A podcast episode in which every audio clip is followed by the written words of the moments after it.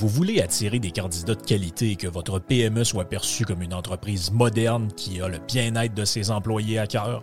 Proposez Protexio, un programme d'avantages sociaux révolutionnaire axé sur la liberté individuelle. Avec Protexio, vos employés sont libres de choisir ce qui est important pour eux. Voyages, yoga, animaux de compagnie, billets de spectacle ne sont que quelques exemples de dépenses bien-être admissibles avec Protexio. Pour en savoir plus, rendez-vous à protexio.ca. Protexio, liberté, flexibilité, équité. Chers amis pirates, mon nom est Frédéric Raymond du Golfe La Tempête. C'est un grand plaisir de vous parler aujourd'hui de notre grand projet d'expansion. Vous le savez, ça fait longtemps qu'on vous en parle. Le Golfe La Tempête est en train de construire un nouveau parcours de calibre international. On a très hâte de vous dévoiler ça quelque part dans l'été 2024. Faites vite, c'est la dernière chance de mettre la main sur l'un des derniers memberships restants au tarif actuel du droit d'entrée qui augmentera le 1er août 2024. Visitez le golflatempête.com. Contactez-moi dès maintenant pour planifier une visite. Le soleil commence à chauffer, là. On le sent. Les feuilles sont sorties. Wow! Qu'est-ce que ça veut dire? Ça veut dire que ça sent les petits week-ends le fun un peu plus loin de la maison. On veut changer la routine. Ça sent les vacances avec la famille. Ça sent le camping. Eh bien, cette année, Action VR et Caravane 185, partenaires de Radio Pirate, vous offrent une super promotion. Écoutez bien, OK? Les nouveaux produits qu'on a en inventaire, les produits 2024, sont au prix de 2023. Oui, oui, il n'y a pas d'augmentation de prix, alors qu'il y en a partout. Nouveauté cette année, on a deux petits motorisés différents. On a deux lignes, en fait. C'est le Talavera et le Compass. On a de l'inventaire. Ça fait longtemps que j'en parle, le petit VR, le petit VR. Et là, JP a dit, je suis tanné d'entendre Jeff parler de petit VR. On a maintenant pour vous autres chez Caravane 185. Pour les amateurs de moto, de quatre roues, de side-by-side, eh bien, si vous voulez passer chez Action VR, le plus important détaillant de VR cargo au Québec, on a cette hybride cargo extraordinaire qui vous permet de traîner votre stock avec lequel vous allez vous amuser et d'avoir de l'espace pour vivre quand ça va être le temps de se faire votre bouffe, de faire dodo, d'avoir du bon temps en famille. Que ce soit pour la vente, l'achat d'un véhicule récréatif, on a ce que vous cherchez. Action VR, chemin Filto à Saint-Nicolas et Caravane 185 à Saint-Antonin. Sur le web, pour les gens un peu plus loin, actionvr.ca ou groupe VR185.com.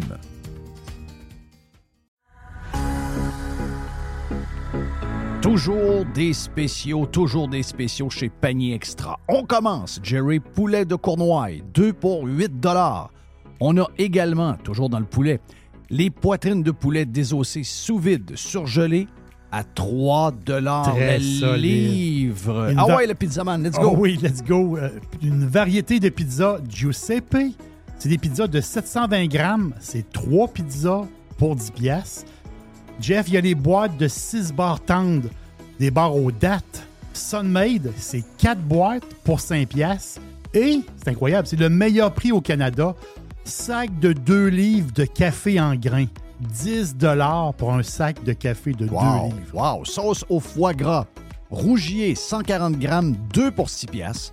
Les fraises, 2 boîtes pour 4 Les raisins verts à 1,50 la livre. Le zucchini à 1 pièce la livre. Les bananes à 50 cents la livre. Les pommes à 1 pièce la livre. Et les champignons à Une 1 pièce. pièce. On dirait que c'est les prix du, du temps. On dirait qu'on est en 2015 chez Panier Extra. Avenue Saint-Jean-Baptiste, coin Henri ML. Et on vous le rappelle, toujours magasiné en premier chez Panier Extra. Évasion. Révolution. Domination. Radio Pirate. Spread the word.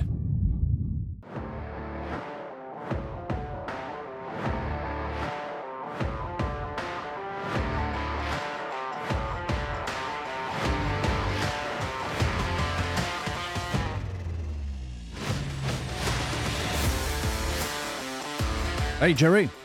Yes! Hey Mr. White. Oui! Bon, je vous présente un nouveau euh, co-animateur dans Radio Pirate Live. Hein? Ouais, on a un nouveau. euh, on a quelqu'un en studio qui va co-animer avec nous autres aujourd'hui. Joe Hamel. Hey, bonjour. Il dit Hey, bonjour. Ah, c'est parce que là, on est en train de faire un podcast euh, On fait pendant le podcast, qu'on se préparait. Donc, euh, j'ai dit, c'est vraiment le temps que ça parte. Là. Faut, faut partir. Dans Donc, ça, il bon- faut partir. Bon midi, tout le monde. Euh, on est bien à Québec, hein, il fait beau? C'est froid, hein? Oui. On s'habitue vite. Je euh, vais te dire, le- c'est pas toutes les rues qui étaient déneigées là, hier quand je suis arrivé euh, Non, non, non. Québec. Non. J'ai gratté une certaine partie de la rue. Ben oui. Écoute, euh, on a un maire qui est, euh, un maire qui est défocusé un peu. On est, euh, on est plus dans la, la- la- la gestion de l'Antarctique que les poubelles et euh, la glace sur les trottoirs de sa ville. Le gars est complètement euh, pas là.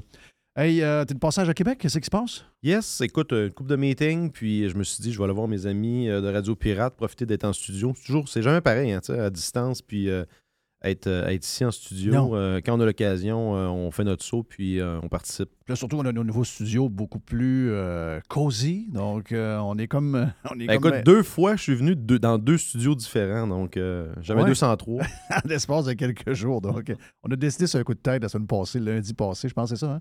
C'est lundi qu'on a déménagé, lundi Ah oui, c'est lundi. Lundi. lundi. entre 13h et 16h. À 16 heures, c'est pas mal fait. 18h, Donc, on euh, était opérationnel. Vive la, vive la, la, la, la techno. J'ai dit à Jeff, on déménage quand? Euh, samedi? Non, non. Tantôt. Là, là. Là, là, là. là. Ouais, mais là, le web, on va s'organiser, on va taper un fil bord en bord de la, de la bâtisse. C'est ça qu'on va faire. Euh, Suis-tu un peu toutes les histoires avec euh, Twitter et. euh, Est-ce que c'est le même ailleurs dans le monde, l'histoire sur Elon Musk?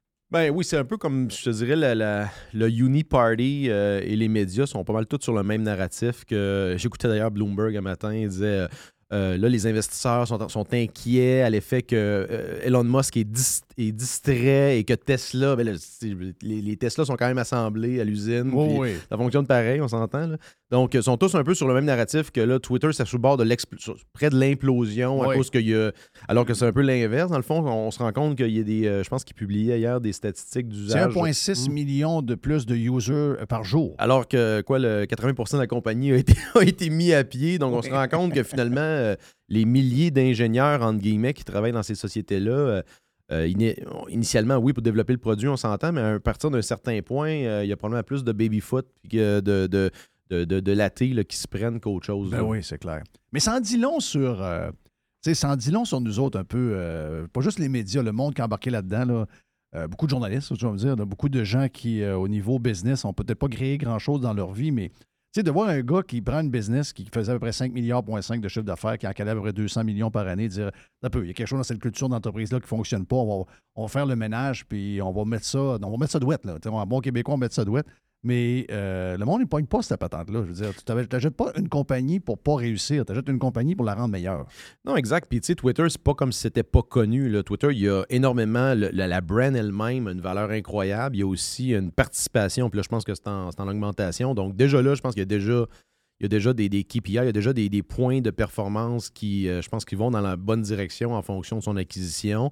Euh, puis il y a probablement bien des façons intéressantes de monétiser ça. On en jasait Ouais. l'autre fois autour d'une bière, une, gang de chums. Puis tu sais, pense juste par exemple, euh, tu sais, l'histoire euh, euh, qui revient toujours de l'idée d'éditer un tweet, là, par exemple. Ben, tu peux Oui. mettre un frais là-dessus. Genre, si tu veux Oui. éditer un tweet puis tu as un million de, de- de- de followers, ben garde. Là, moi, je peux l'éditer. là, J'ai 30 minutes pour l'éditer parce que moi, j'ai la bulle bleue. Ah, OK. Donc, j'ai 30 minutes pour l'éditer. Donc, euh, Ben, t'enlèves, t'enlèves ce timer-là, puis tu mets, mettons, un, frais de 20$, mettons, euh, ou quelque chose de même, là, euh, ou des, des- des frais ponctuels de même. Ou si tu veux faire des threads, mettons, plus longs que X, ben, tu mets un petit micro-paiement, tu mets... Il y aurait probablement plusieurs façons de monétiser ça sans que euh, l'utilisation elle-même devienne payante. C'est-à-dire que, tu tu, gardes le, le- le Twitter, l'utilisation, le- l'aspect générique, l'aspect organique de, de Twitter, tu le gardes gratuit. Par contre, tu peux avoir des add-ons comme ça qui pourraient générer un certain revenu. Euh, je pense que je t'entendais à un moment donné dire là, la publicité, moi je, je- je suis un peu d'accord avec toi là-dessus. Je, je trouve que c'est pas vraiment un média pour afficher de la publicité. Euh, les tweets promote aussi, promus, des fois ça, ça sort un peu de nulle part. là. Donc ça, je trouve c'est un peu... moi, regarde, mettre ce que tu me dis, ça me coûte euh, 20$ piastres par mois, puis euh, l'algorithme va vendre pas mal mon podcast sur le fil des gens qui me suivent. Ben moi, j'embarque, c'est sûr. C'est ça, exact. Mais c'est sûr que si tu me, me- me demandes d'acheter une campagne que je suis pas sûr que le monde va, va la voir, va cliquer dessus, puis que je ne serai pas trop le résultat, ben là, ça devient, euh, c'est- ça devient dur à, à voir comment cette, euh, ce, ce fil-là est capable de rentabiliser un investissement massif d'argent, mais il y a des features hyper intéressants qui vont être développés, puis je pense que lui, il les a toutes. Mais moi, j'ai offert mes services. Moi, j'ai offert mes services. J'ai dit, j'ai fait, j'ai fait ma première réunion d'ailleurs avec le staff hier. Puis, euh, j'ai. euh, moi, je pense qu'il y a besoin de gens de différentes business, comme la nôtre, l'industrie du podcast, l'industrie du, du streaming, Euh, il y en a peut-être dans le jeu qui, euh, qui ont de l'expertise que, que, que- que- lui n'a pas. Il- faut qu'il aille chercher toutes les communautés pour voir qu'est-ce qui. Qu'est-ce qu'on pourrait faire avec Twitter? Moi, je vois un potentiel. Moi, pour moi, Twitter a plus de potentiel que n'importe quel autre réseau euh, social qu'il y a en ce moment. Plus que TikTok, plus que YouTube, même, même si YouTube est un des, un des, meilleurs pour, pour nous autres. Euh, Facebook en général, Instagram, le meilleur qui peut, qui a le plus de potentiel pour moi, c'est vraiment Twitter. De voir un gars d'affaires qui arrive là, puis qui est là le soir, un vendredi à 1 h du matin, avec une gang d'une quarantaine de- jeunes crinqués, ingénieurs, qui travaillent le soir, qui sont, sont fait probablement venir du Uber Eats, qui ont mangé à la cafétéria de la place. Mais de voir qu'il est capable de craquer ce monde-là, puis que tous les traîneurs de savate ont sacré le camp. Il y a une belle histoire qui est en train de s'écrire, mais je ne sais pas pourquoi les gens ne veulent pas voir la belle histoire. Ils veulent caler à l'avance l'échec, ils veulent faire semblant qu'ils s'en vont, etc. C'est, il y a un côté très pathétique à cette histoire-là. là. Ben écoute, je t'écoutais ton segment hier avec euh, Prof Caron, puis je pense que c'est un peu. Ils sentent qu'ils perdent le contrôle. Tu sais, c'est des gens. euh, c'est parce que nous, je pense généralement, on est pro euh, d'expression, c'est-à-dire qu'on va défendre nos idées. Comme tu dis, les gens qui sont pas d'accord avec nous, avec nous, on veut pas les canceller, on veut pas les, on veut pas les censurer. Par contre, eux, c'est l'inverse. Parce que généralement, ils sont pas capables de, gagner sur le, terrain des idées, sur le débat lui-même. Donc, généralement, la façon de gagner, c'était justement de censurer et d'exclure des gens de la discussion. Donc là, ils sentent que ça, le tapis leur glisse sous les pieds. Euh, il avait réussi, c'est drôle, c'est des gens qui nous accusaient d'être dans des chambres d'écho. Oui. Euh, C'est toujours qu'ils s'en vont dans les chambres là, ils d'écho, s'en vont là. dans des chambres d'écho, puis justement, ils sont en train de perdre leur chambre d'écho euh, sur Twitter parce que faut pas oublier que Twitter, pendant un bout aussi, là, il y avait eu un long déclin où tu commençais à être déboosté. Euh, tu étais ce qu'on appelle shadow ban, c'est-à-dire que sans même être banni ou, euh, disons, euh, éjecté de la plateforme, il y a beaucoup moins de gens qui te voyaient. Il y a des gens, Oui. des fois, qui te, qui te cherchaient pas. Excuse, il- ton nom sortait pas, ton nom d'usager ne, ne sortait pas dans les recherches. Donc, il y avait, il y avait un paquet de d'outils qu'ils avaient développés avec les algorithmes pour, extra- pour exclure là, euh, une certaine frange là, de, de la population de- des usagers Twitter. il y avait de la censure, d'abord, de, par- de- de par les sujets que tu t'amenais. Ouais. Euh, le, le- donc, le, côté idéologi- idéologique, d'après moi, on le voit. Là, et il y avait une gang là-dedans de, gauchistes euh, assez euh, ben, assumés en, en premier, puis aussi assez extrêmes. Qui, eux autres, voulaient avoir une plateforme anti-Trump, anti-conservatrice, etc. Donc, avec leurs propres valeurs. Et ça s'est retourné contre eux autres. Ces gens-là ont, tous, euh, ont, ont perdu la, ont perdu la guerre, pas à peu près. En plus de perdre le job, de voir un gars qui arrive, qui, à la base, en, en passant, là, je, je lisais Jean-Marc Léger euh, cette semaine qui disait Ah, mais il a fait un sondage sur Trump. Il y a eu quoi? Je ne sais pas combien de millions de. 15 de- millions. 15 millions de.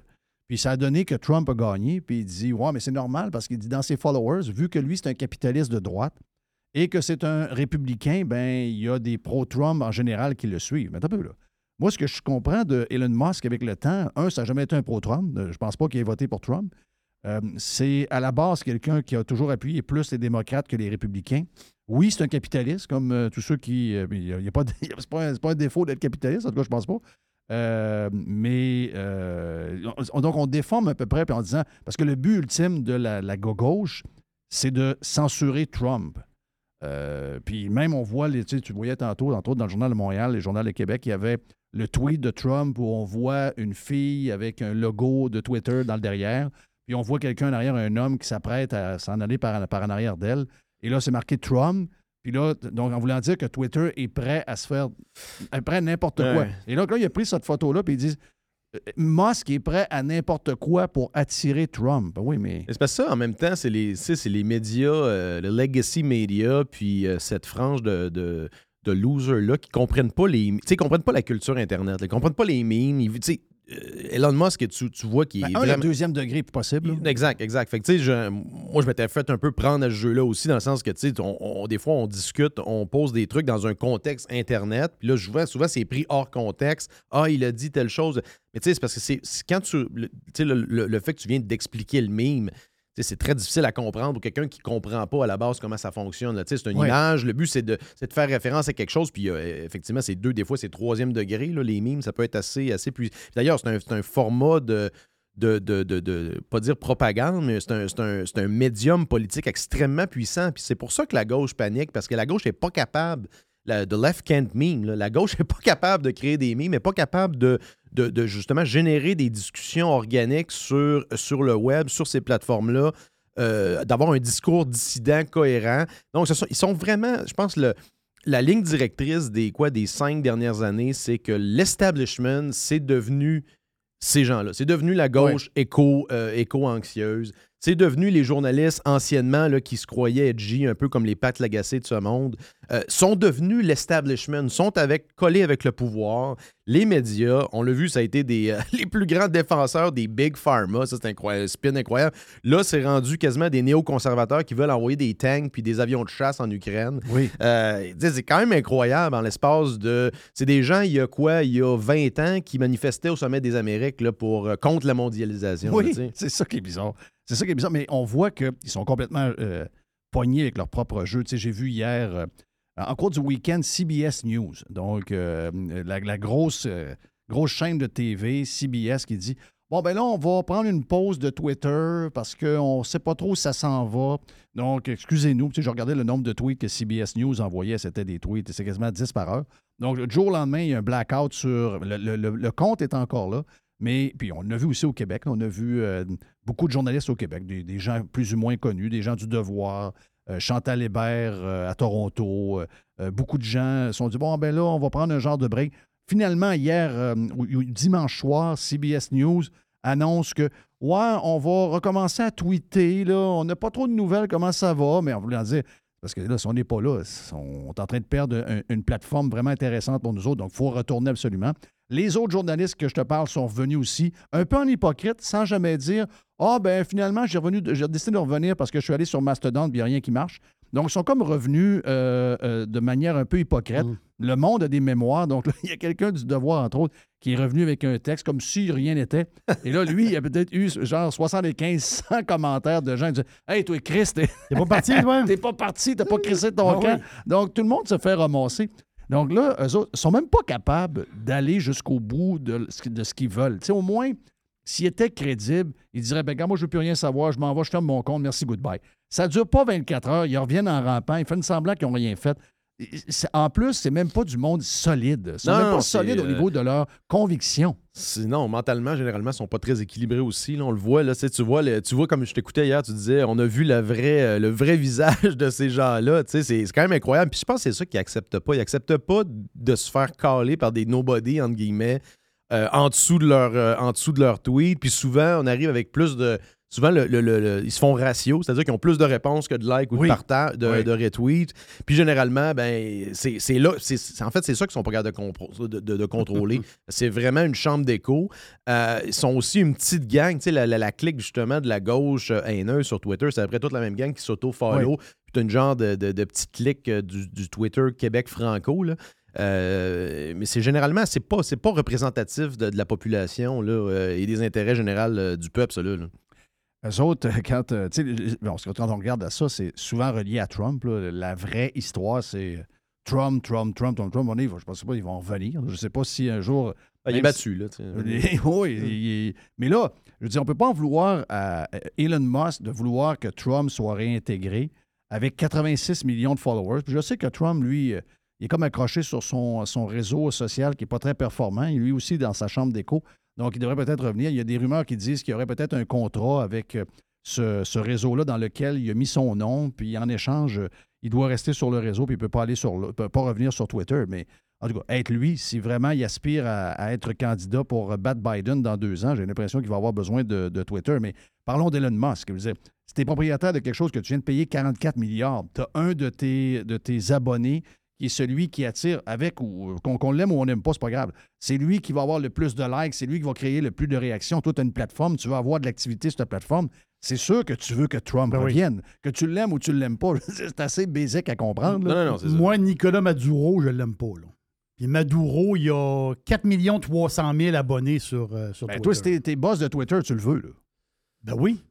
Tu veux Mais c'est. Maduro, là. Oui. Non, mais c'est ça, c'est quand même. euh, c'est là. C'est quand même incroyable qu'ils ont réussi à créer c'est justement cette plateforme. Tu sais, lui il appelle ça de, de Town Square, là, le, le- le- le carré. euh, dans le fond, ça devient comme un peu le coin de rue de, de- de la planète, dans le sens que Exact. tout le monde peut se croire. Tu sais, le pape, euh, Maduro, Voilà, euh, exactement. Le euh, le Jenna Jameson. Le perron d'église euh, Mondialisé. Mondialisé. Exact, exact. Ça, je pense que c'est intéressant. Puis à partir du moment où tu commences à instaurer une sorte de censure euh, arbitraire, parce que c'est un peu ça la base du problème. On n'a jamais su réellement c'était quoi les, les réels.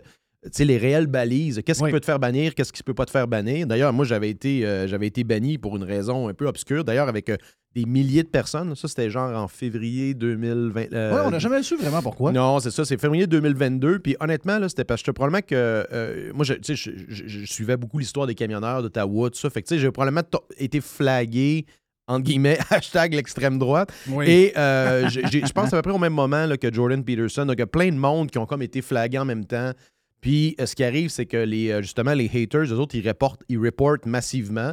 Fait que quand t'es reporté puis t'es déjà comme genre à moitié flagué, ben là, probablement qu'à un moment donné, c'est, algorithmique. là. Tu, te fais, euh, tu te fais bannir. Puis, tu sais, le processus d'appel, là, il a un peu changé. C'est-à-dire que le, le formulaire a changé, mais t'as aucun suivi. là. Moi, ça fait à peu près un an que de temps en temps, je renvoie le formulaire, t'écris une raison, mais tu sais, t'as aucun suivi là-dessus. là. Ça, ça pourrait être un, ça pourrait être une autre forme de revenu. Tu dis, regarde, si vous avez été banni, vous pensez pour des raisons. euh, euh, des raisons qui sont pas valides selon vous, ben tu sais, un genre de one-time fee de je sais Oui. pas, 50$ piastres pour euh, revoir ton on va regarder dossier. ton dossier, ça coûte C'est ça. 50$. piastres. Merci, bonsoir. Bon, ça, on donne tu des nouvelles vite. là. Exact, exact. Oui. Euh, Peterson est revenu assez, euh, assez solide, on va dire de quoi. Ouais, ben là, t'as des gens tu qui arrivent, des gens qui sont influents, que Elon Musk qui follow, euh, qui demandent de, de débanner. Parce que rappelle-toi, ça avait commencé, j'ai vu un meme justement, tu sais, le meme des dominos, là, que ça Oui. commence par une petite affaire, puis finalement, ça. Dire que le premier domino qui a fait finalement tomber Twitter, c'est euh, quand il avait banni de Babylon Bee. Oui. euh, que, Elon Musk aimait. Donc, Oui. euh, je pense que c'est là que comme allumé, un petit peu, là, ça va trop loin. Puis, euh, mais c'est un gars qui Bee, énormément. euh, Babylon c'était- c'est de l'humour. Ouais, ben c'est un peu comme The Onion, mais The Onion est un peu plus à gauche, là, donc euh, Babylon plus- c'est ouais, ça, c'est plus à droite, conservateur euh, au sens large, mais, euh, mais tu sais, Elon Musk, tu sens que c'est quelqu'un qui a évolué énormément au cours des, je te dirais, 3-4 dernières années. Là, il est beaucoup plus au niveau, là, il a compris que, tu sais, le, le progrès au niveau de l'humanité, c'est à travers le freedom of speech, le free market. Oui. Le, le- tu sais, donc, il y a, quelques principes fondamentaux de la nouvelle droite qui est très, très, euh, très, très dans- ensaché, je te dirais, dans son discours. Et c'est ça qu'ils détestent, eux autres, la gauche euh, haineuse, parce que pour eux, ce qu'ils veulent démontrer, c'est que cette droite-là, c'est justement ceux qui sont rentrés dans le Capitole. C'est, euh, ils veulent toujours associer la droite à ah, l'extrême, droite violente, xénophobe. Non, non, c'est pas ça qui va déba- c'est pas, pas une question de débat, c'est pas une question d'ouverture aux idées du monde, c'est une question de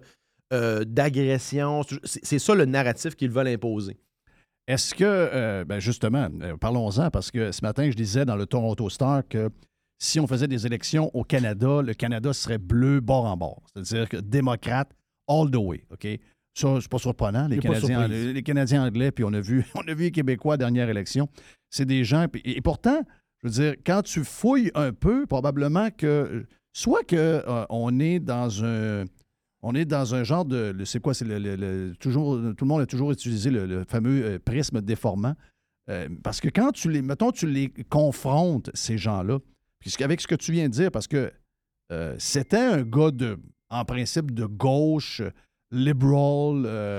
Ben, c'est la première vague de Silicon Valley. là. C'est ça, la, première vague. Mais un moment donné, ils se sont rendus compte que la gauche est devenue une gauche extrême. Donc, censure, euh, on tend de plus en plus vers un socialisme euh, qui va enlever des libertés fondamentales qu'on ne veut pas, etc. Donc, ces gens-là se sont décrochés du mouvement de gauche. En même temps, il y avait Trump qui ne faisait pas l'unanimi- l'unanimité. Donc, euh, beaucoup se sont comme sentis un peu orphelins. Mais quand tu, mettons qu'on prend ces gens-là, là, tu sais, j'ai comme l'impression que les Canadiens et aussi beaucoup d'Américains ont l'impression que les démocrates, c'est encore les démocrates de Bill Clinton. Non, non, non, c'est loin d'être ça. Là. Je pense que le déphasage est là. là. Non, exact, exact. Les démocrates, historiquement, c'est ça, Bill Clinton avait un agenda beaucoup plus, euh, je dirais, centriste qu'on voit actuellement avec Biden. Euh, y a. euh, et- ce que tu dis là, c'est vraiment important parce que je pense que ça représente beaucoup la nouvelle droite. Moi, je pense que c'est là que, que la nouvelle droite peut gagner. C'est en allant chercher justement la gauche modérée d'il y a peut-être euh, de, de 5-10 ans. On l'a vu un peu récemment avec, avec, avec le Parti conservateur du Québec. Il y avait des candidats qui venaient de différents horizons politiques. Moi, j'ai rencontré plusieurs candidats, euh, des gens qui votaient à gauche. Euh, euh, j'ai vu, euh, écoute, cet été, dans un party F1 euh, à Montréal, c'est un événement incroyable. je, rencontre un gars, tout ça. Il dit Ah, un de tes chums ici. Je commence à un de mes chums. Il dit Ah, c'est un gars de l'extrême droite. Il disait ça en riant. Il dit Il va voter pour Poliev. Il me présente son chum. Le gars, il travaille dans un. Je pense qu'il travaille pour la Croix-Rouge, genre à Montréal. C'est un immigrant iranien. Il a les cheveux longs. Il s'occupe, genre, de, des trucs artistiques sur le plateau. Puis là, ben, c'est ça un peu la joke, dans le fond. Là, il me dit non, non, moi, dit, euh, moi je vote pour Poliev. Il dit euh, j'ai embarqué dans son discours, j'ai toujours voté à gauche. Dis là, c'est fini. Je dis là, ce qu'ils ont fait dans les deux dernières années. Il dit il y en a quelques-uns qui sont tenus de bout, qui sont ça allé- chercher mes valeurs fondamentales. Puis il dit là, je, suis, chan- je suis Mais changé à jamais. et on le voit. OK, lui, euh, surtout lui, ses origines, on sait qu'on s'entend qu'il y a des choses qui euh, le touchent euh, plus, plus personnellement que des, mettons, des enfants rois qui n'ont pas vécu bien ben, ben de la misère dans leur jeunesse. Mais c'est la même chose aussi, les immigrants. Alors, quand on regarde le, le- le comportement des Latinos, je sais que, bon, c'est pas les résultats qu'on a eus, euh, qu'on voulait avoir aux midterms, mais une des choses impressionnantes, surtout dans le sud, La Floride. le Floride, entre autres, puis je dirais même, on regarde un peu au Mexique où il y a un réveil. Les Latinos avaient toujours tendance à vouloir recréer un peu le monde qu'ils ont fui, euh, pour une raison qui était dure à expliquer. Ils, ils- ils- ils- ils fuient un pays qui est rongé par le socialisme et quasi le communisme, et ils s'en vont, puis ils prennent tous les, les détours inimaginables pour se rendre à l'Eldorado. Et une fois qu'ils arrivent là, ce qui était bizarre, c'est qu'ils votaient pour le même régime ou à peu près que finalement ils avaient fui. Euh, et là, ben, il y a comme eu un réveil. Là. Il y a comme eu un réveil. Et je pense que c'est beaucoup toutes les histoires du wokisme avec, euh, ben, avec euh, l'extrême, euh, les, valeurs fondamentales de la famille, c'est plus important. Euh, n'importe qui peut être avec n'importe quoi. C'est, je c'est, rendu un peu sauté. Et ça, ben, ça, ça les a touchés vraiment. Et là, il y a eu un switch vraiment fondamental des Latinos. Là. Les Cubains étaient déjà là, mais toutes les autres, ils Les étaient Cubains pas là. étaient déjà là, je pense que c'est 58 ou 60 Oui, mais pas les autres. Non, exactement. Ouais. Ben, on l'a vu, on l'a vu dans les élections euh, américaines. Oui, tu as des comtés euh, qui étaient bleus qui sont tournés, c'est comme Miami-Dade, je pense Oui. qui est rendu républicain. Il y avait un comté, je pense aussi en 2000, euh, c'est 2020 au Texas, je pense qu'il avait tourné aussi qui était euh, qui c'était Je pense que c'est dans le signal- coin de Houston. Exactement, qui était historiquement très démocrate. Mais en général, ce que tu dis là, puis ça, je pense que c'est de- un des, des- un des grands mensonges de, de la droite caribou xénophobe, là, c'est l'idée que justement, euh, on, est on est assiégé d'immigrants qui veulent juste venir profiter de nos, nos entre guillemets, le pa- hashtag le panier de service, c'est spécial, ils viennent, pr- ils viennent profiter d'un des pires. euh, des- d'un des pires services publics au monde, c'est quand même spécial. Euh, mais non, les gens viennent. Premièrement, les gens, euh, ils, ils font souvent la comparaison avec l'Europe. Tu sais, ah, des millions de personnes qui vont arriver. Non, premièrement, il faut que tu viennes en avion. Faut, ça te prend quand même. Tu peux pas comme t'en venir à pied là, en Amérique Non. du Nord. là. ça prend quand même une certaine organisation. Euh, c'est un pays nordique aussi. Je veux dire, c'est quand même, Oh, quand même- ça prend quand même de la volonté et un certain plan de vie d'en venir ici. Et c'est surtout motivé par le désir d'améliorer ta, ta- ta qualité de vie et ta situation économique. Donc, généralement, des gens qui sont plus travaillants, qui sont prêts à faire des sacrifices, qui vont aussi, comme tu le disais, peu importe qu'ils soient d'origine, euh, par exemple, juive, arabe, musulman, peu importe, euh, ce sont des gens généralement qui sont très pro-famille. Donc, les tenants traditionnels de la pensée conservatrice vont les toucher plus directement.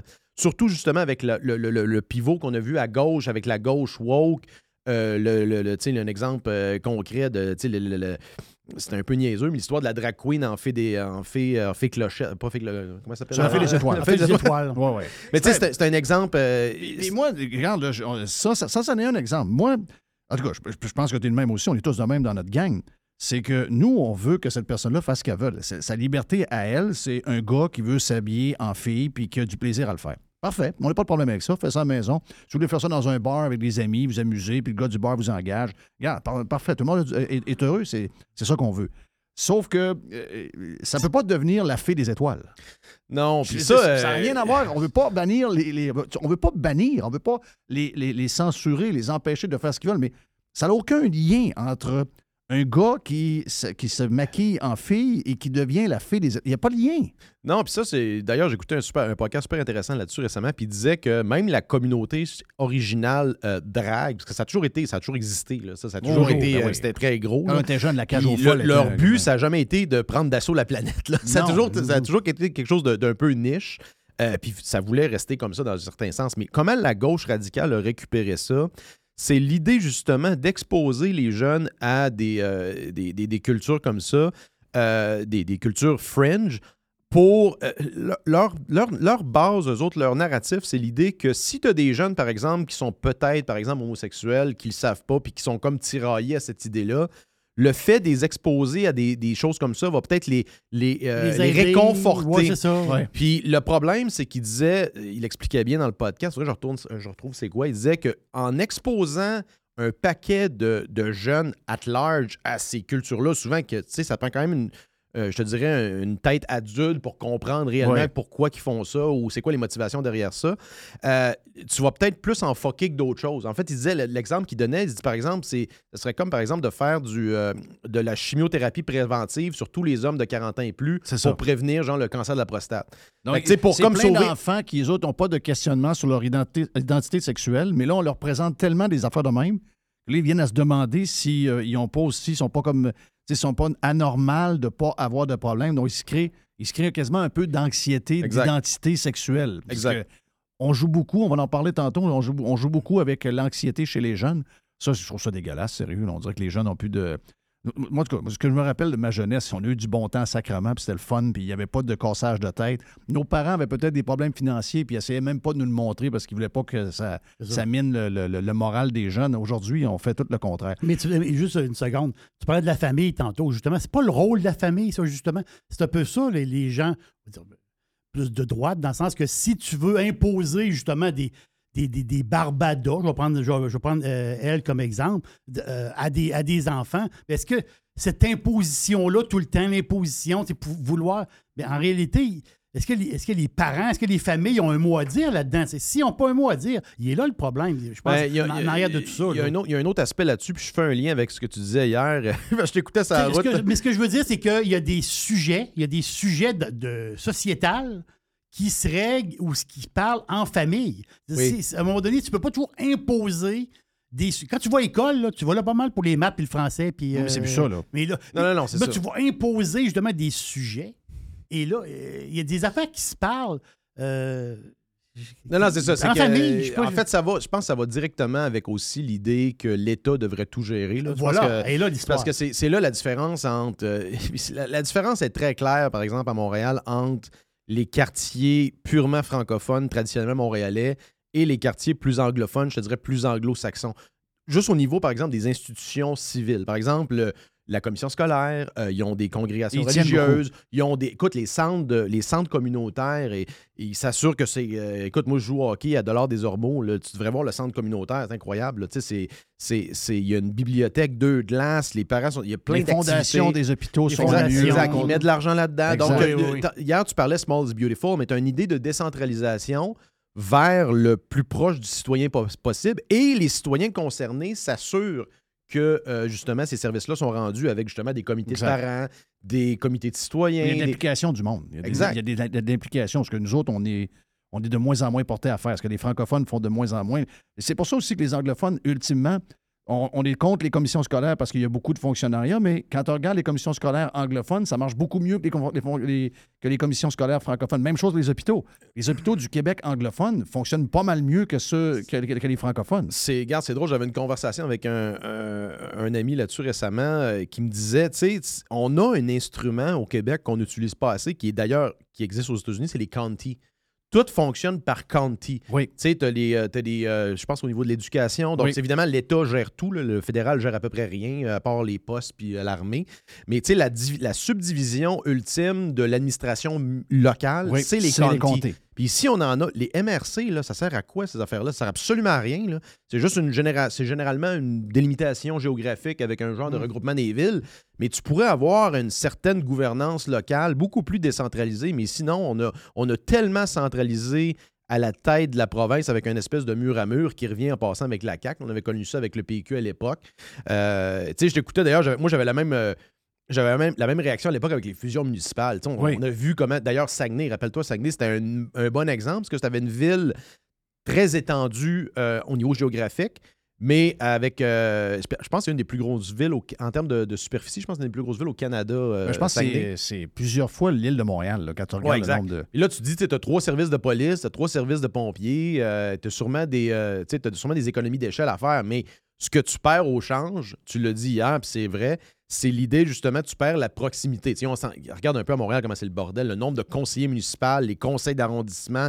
Et c'est un total shit show. Tu regarderas Ouais. le nombre de conseillers municipaux à Montréal vers- par, par habitant versus une ville comme Toronto. C'est complètement débile. C'est over the top. là. Donc, Ouais, euh, on, est toujours embourbé dans, des, dans, dans, dans l'administration comme ça. Puis c'est pour ça que ces organismes-là, il faut appeler ça le Léviathan, là, le monstre municipal a donné naissance, a, a permis à des Valérie Plante et des Bruno Marchand de venir s'installer. Parce que quand tu- je veux dire, dans le temps de mon grand-père puis de ton père, là, c'était des bonhommes qui allaient là pour gérer Il en Ben, fallait gang, qu'ils soient impliqués dans l'hockey mineur, puis qu'ils étaient au centre communautaire de telle affaire. Il fallait que les gens les connaissent par leurs actions et non Exact. pas par une histoire qui a été montée par euh, un compte Instagram quelconque. là. En fait, on devrait se battre, tu sais, on devrait se battre pour pas être maire et non pas se battre pour être maire. Ça devrait être comme un genre de. Oui, de- oui. c'est Ouais, une- vraie job. C'est un genre de billet que tu donnes, puis tu y vas, puis that's it. là. Hey, après, euh, on va. euh, ce qu'on va faire, c'est qu'on va jaser de- du Qatar et euh, du. Ben, le soccer va venir là-dedans, là, mais je veux, parce que tu es allé au Qatar, puis tout le débat alentour de ce qui se passe là-bas, là, le genre de journaliste qui a été arrêté pendant 30-40 minutes avec son chandail avec l'arc-en-ciel dessus. Il y a bien des affaires à jaser. Euh, J'espère qu'à un moment donné, ça va finir par juste jaser de soccer, mais j'en doute. J'ai l'impression qu'on est sur un agenda X là-dessus aussi. On vient dans un instant. Vous êtes sur Radio Pirate Live. On est avec Joe. Jerry est là. Mr. White est à la prod. Mon nom est Jeff Fillion. On vient tout de suite. Radio Pirate. Do you like it? Yeah. 100%. Pirate.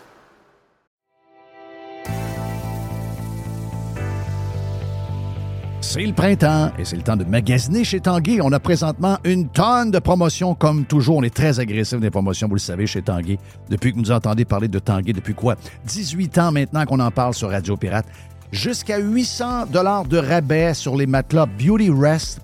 Et on vous offre une robe de chambre en prime. On a jusqu'à 40% de rabais également sur des meubles sélectionnés. Et on a 20% sur la décoration murale sélectionnée. Pour mieux vivre à la maison ce printemps, tout commence par, ben oui, par Tanguay. Toujours trois façons de magasiner sur tanguay.ca avec un expert au 1-800 Tanguay ou encore, on va directement en magasin et les Pirates de Montréal. Maintenant, Tanguay est tout partout alentour de chez vous. Allez encourager nos commanditaires et allez profiter du printemps chez Tanguay.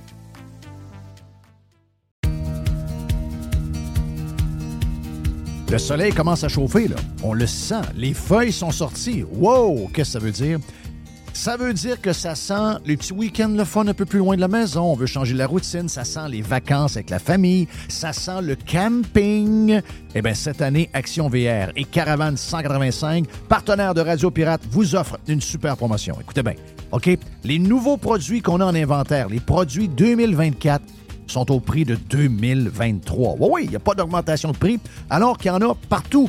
Nouveauté cette année, on a deux petits motorisés différents. On a deux lignes, en fait. C'est le Talavera et le Compass. On a de l'inventaire. Ça fait longtemps que j'en parle, le petit VR, le petit VR. Et là, JP a dit, je suis tanné d'entendre Jeff parler de petit VR. On a maintenant pour vous autres chez Caravane 185. Pour les amateurs de moto, de quatre roues, de side-by-side, eh bien, si vous voulez passer chez Action VR, le plus important détaillant de VR cargo au Québec, on a cet hybride cargo extraordinaire qui vous permet de traîner votre stock avec lequel vous allez vous amuser et d'avoir de l'espace pour vivre quand ça va être le temps de se faire votre bouffe, de faire dodo, d'avoir du bon temps en famille. Que ce soit pour la vente, l'achat d'un véhicule récréatif, on a ce que vous cherchez. Action VR, chemin Filto à Saint-Nicolas et Caravane 185 à Saint-Antonin. Sur le web, pour les gens un peu plus loin, actionvr.ca au groupe VR185.com. La majorité des dodus n'auront jamais le courage de prendre en main leur santé. Ils engraisseront jusqu'à en crever en se demandant ce moment ce qui a bien pu leur arriver. Pour les quelques autres qui ont la volonté de changer, denisboucher.com. Le Vegas, c'est le plus beau bar sportif à Québec. Pour voir des événements sur un écran de 12 pieds et sur nos 10 placements. C'est aussi des soirées karaoké, des DJ, des spectacles. C'est 8 tables de billard, des jeux d'art et un salon VIP pour vos événements. Donne fringale, viens goûter à nos ailes de poulet, notre pizza, notre smoke meat ou nos sous-marins. Le Bar Vegas est fier d'être pirate. Service de raccompagnement TZ disponible. Bar Sport Vegas. Boulevard Sainte-Anne à Québec. I love it. Radiopirate.com. Radio Pirate.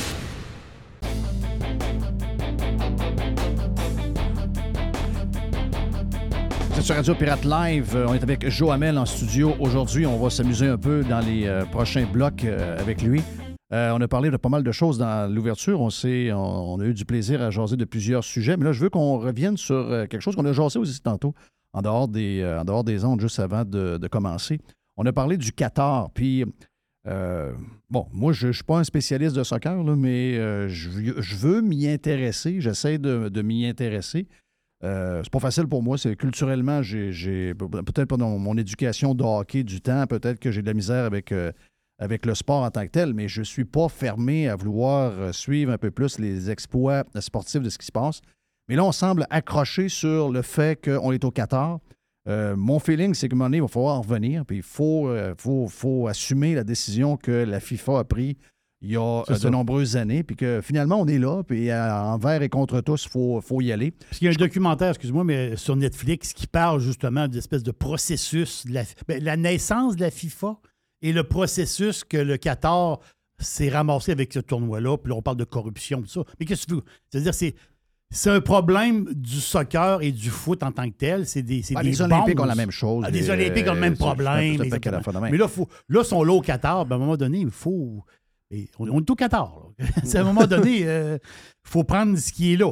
Puis, euh, j'en parlais ce, ce matin sur euh, Radio Pirate Prime. Je ne sais pas si tu es d'accord avec ça, Joe, mais euh, écoute, c'est, arriéré pour, nous autres à certains, à bien des niveaux, je veux dire, mais, mais eux autres, je, je regardais euh, des tweets, puis des fois, je vois les traduire. Euh, on a la possibilité de traduire ce qui est écrit par les gens qui vivent au Qatar ou encore euh, soit Abu Dhabi ou euh, euh, Dubaï ou même, certains coins de, tous ces, pays-là qu'on juge de loin, puis qu'on connaît mal, il faut se le dire, on connaît mal parce qu'on n'a pas la même culture, puis on ne vient pas de la même place, on n'a pas les mêmes valeurs, c'est clair. Mais eux autres, ils disent c'est nos valeurs. Puis nous, aussi, on vous regarde de l'autre bord, puis on trouve que dans vos valeurs, il y a des choses qui, pour nous autres, n'ont aucun sens. Donc, euh, ce que je comprenais du discours qui était, écrit, dans un thread que je lisais, qui était parti justement du fait qu'il y avait hier, je pense, un journaliste qui a un, genre de, de blog quelconque, qui est un ancien de Sports Illustrated, qui, lui, a carrément défié le Qatar. Il est arrivé là-bas avec un chandail euh, de la communauté gay. Donc, euh, clairement identifié. Puis il y a quelqu'un qui a dit Tu peux pas, l'en- tu peux pas rentrer ici avec ça. Il dit Non, je le garde.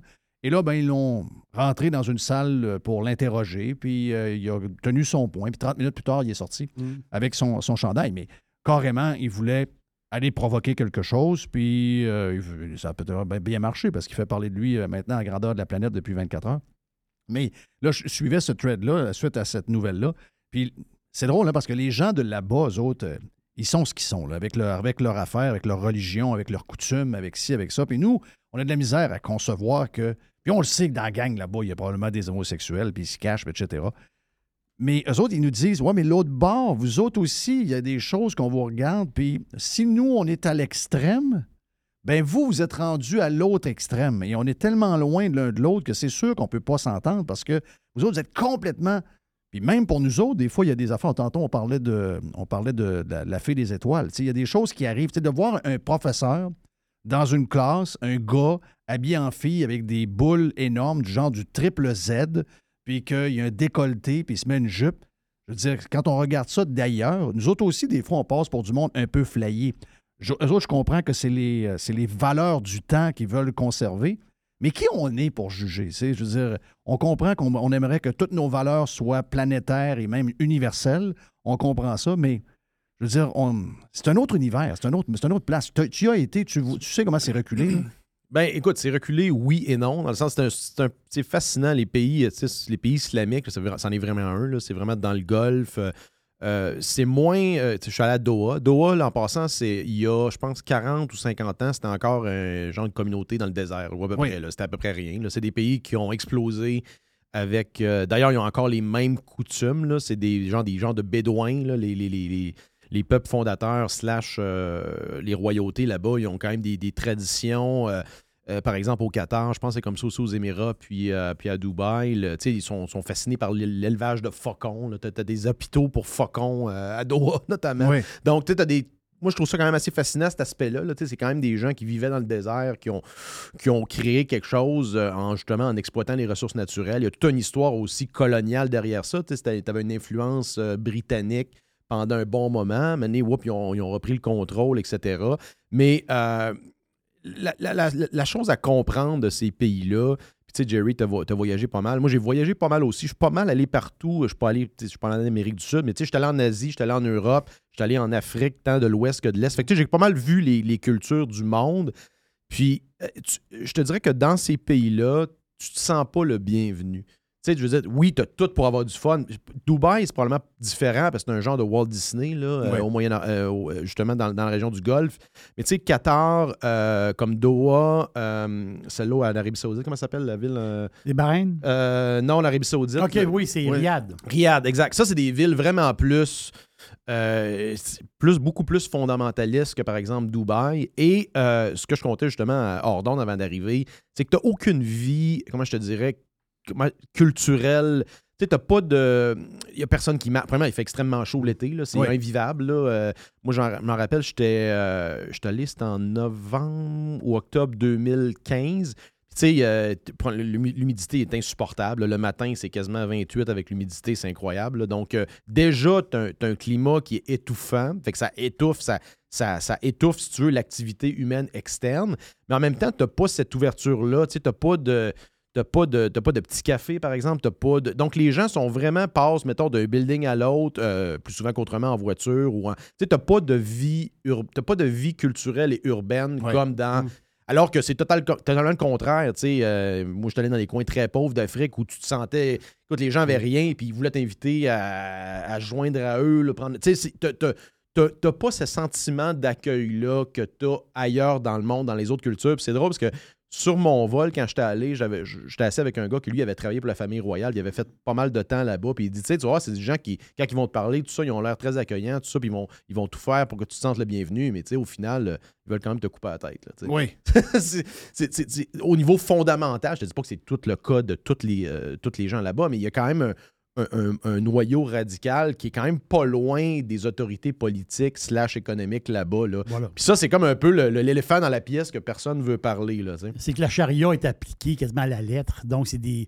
C'est justement, c'est. C'est euh, des lois islamiques, autrement dit, des doctrines qui sont prises by the book. hein. Il y a des places, eux autres sont vraiment plus sévères euh, là-dessus. Il y a d'autres endroits peut-être qui sont moins sévères. Je vais prendre un exemple. C'est sûr que c'est pas comparable, mais quand même, c'est des, des musulmans. Euh, tu vas au Maroc. Ouais, ben, Maroc. mais tu veux dire, la vie au Maroc, c'est une vie euh, très, très. Très européen. Là. Très européen. Rabat. Moi, je suis allé à Euh, exactement Ouais. ça. Les, les- les- comme tu parlais de café, petits restaurants, les souks, le- beaucoup le monde se rencontre. Il y a- il y a une mixité de personnes, même si, oui, euh, il y a- Ben, juste il y a- la question, il y a par une royauté euh, pareil, ouais. c'est un roi à quelque part, mais c'est pas la même genre de vie là, que dans le golf. Non, non, non, exact, exact. C'est, euh, c'est beaucoup plus libre. Toute la question de l'homosexualité, je pense qu'elle est, entre guillemets interdite, mais tout le monde le sait, donc c'est un peu entre guillemets accepté. Là. Donc, alors que là-bas, c'est, euh, tu peux pratiquement pas t'afficher. là. Non, non, c'est ça, exact. Moi, je me rappelle, il y avait, euh, on avait connu une fille là-bas qui était quand même, euh, pas dire de l'establishment, mais quand même bien placée là-bas, une famille bien en vue. Et euh, moi, j'étais avec une fille là-bas, puis la, la- la dame nous racontait que, ben, tu sais, elle pouvait, elle avait juste commencé à conduire, euh, euh, une fille dans la trentaine, là, puis elle disait, ben, tu sais, là, voyait mon ami qui avait comme les cheveux lousses. Elle disait, Hey, moi, pour moi, je peux pas faire ça. Puis là, maintenant, elle nous avait avoué que son père la battait. Tu sais, Puis c'est pas, c'était pas une famille pauvre, genre du marché. là. C'était genre Non. une famille quand même bien établie. Puis c'était, on comprenait qu'elle disait que c'était par tradition. Tu sais, Il y avait un aspect euh, traditionnel là-dedans. Regarde, moi, je passe à travers de ça. Puis euh, that's it, là. Fait que là, tu, rentres, tu, réalises. et- et c'est très paradoxal avec ce que tu vois. Il y a des grands buildings, souvent la moitié sont à moitié vides. Là, tu sais, c'est pas toujours euh, pas toujours représentatif de ce que tu vois. Euh, Il y a comme, euh, écoute, c'est débile, il y a un gros centre d'achat à Doha, il y a un Tim Horton là-dedans, il y a, y a une patinoire, t'es sur une autre planète Ouais. réellement, là. mais en même temps, t'as pas, euh, t'as pas l'impression d'être, par exemple, al- alors que c'est totalement l'inverse dans un pays, par exemple, comme le Japon, t'es totalement dépaysé, Euh, mais tu sens qu'il y a une culture locale, il y a une richesse, il y a une, il y a- il y a- il y a- il y a une vie euh, urbaine, il y a, il y a quelque chose qui se passe. Là-bas, tu c'est très, très. euh, t'as les- t'as le, le pouvoir. Ben, D'ailleurs, le Qatar, je pense, c'est comment tu disais de monde euh, tantôt euh, C'est 3 millions de personnes.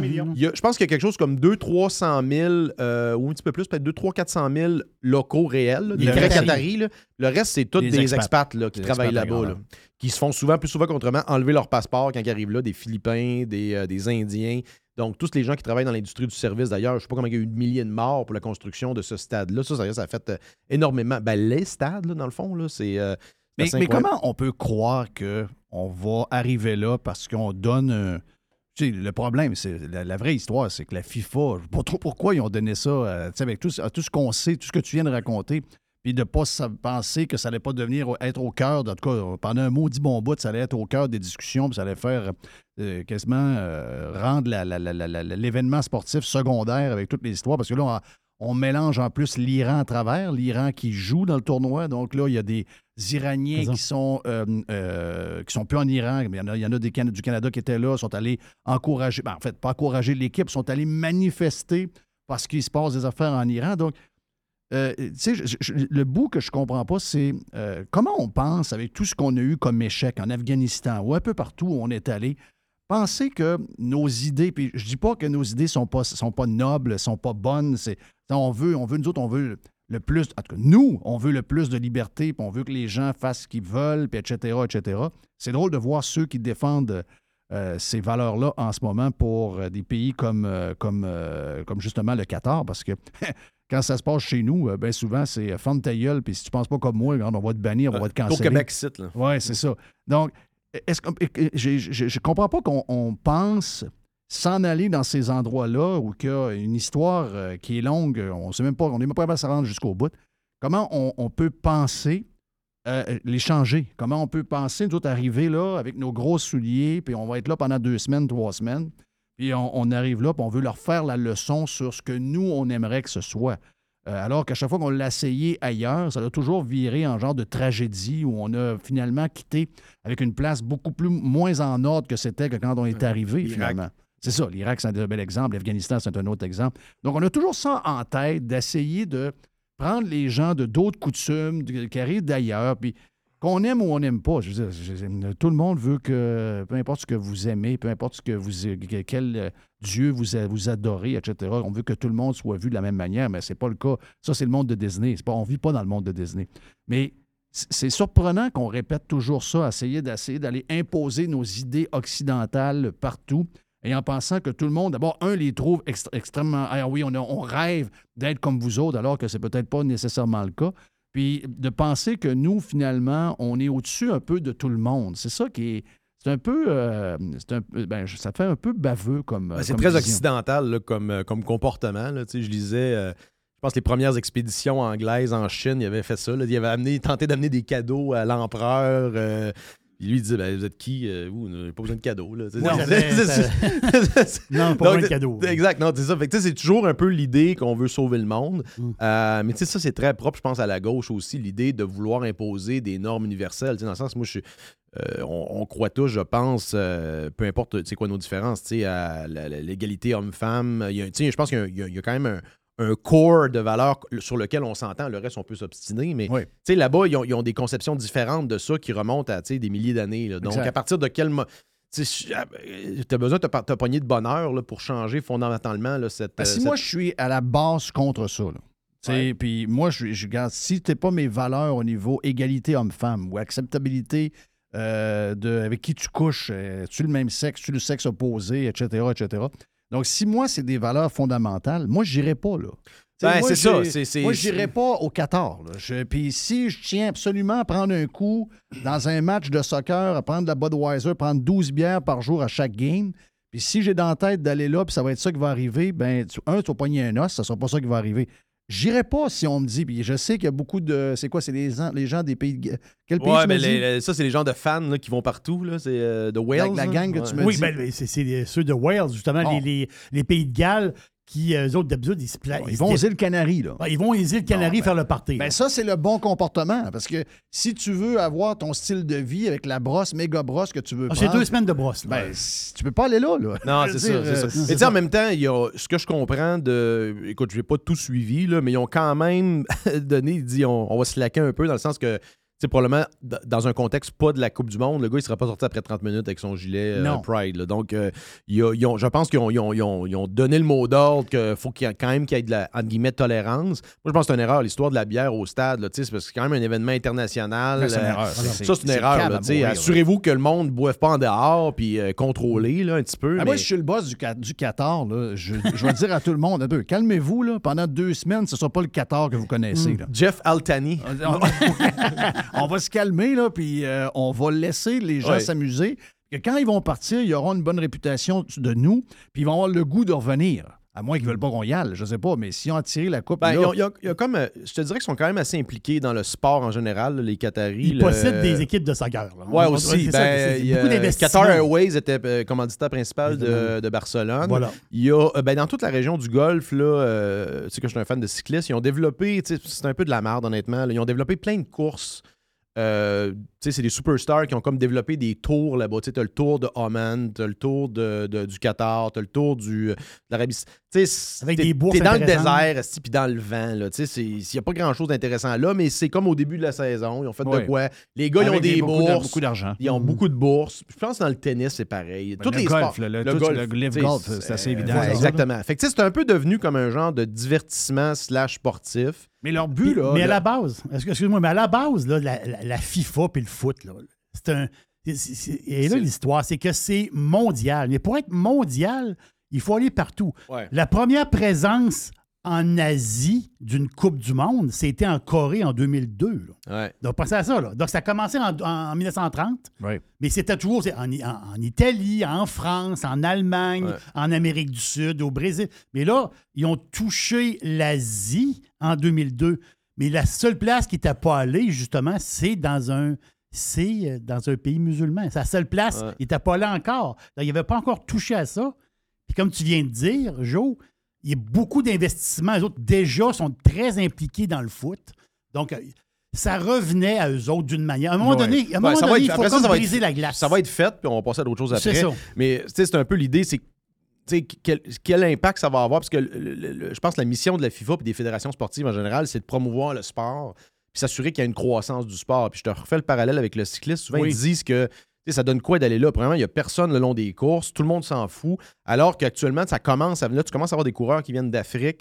Là-bas, il y a des petites courses, c'est pas, pas international, mais tu as quand même des courses régionales, locales, avec des centaines de milliers de monde sur le bord de la route, tout le monde embarque. Donc euh, là, tu as un vrai t'as un vrai potentiel foyer de, de talent là, qui s'en vient. Je pense que la moitié de l'Afrique, euh, genre Ouais, 25 mais- mais ans et à moins. l'inverse, il y a aussi l'inverse. Dans, tu sais, dans le sens que, euh, je- euh, bon, avant qu'il y ait Live Golf, euh, l'Arabie Saoudite a, a bâti des terrains de golf Dans le incroyables. désert. Ils ont, ils ont attiré un tournoi de la PGA. Donc, c'est un peu drôle de voir que la PGA maintenant est contre le Live pour des raisons de- liées à l'Arabie Saoudite.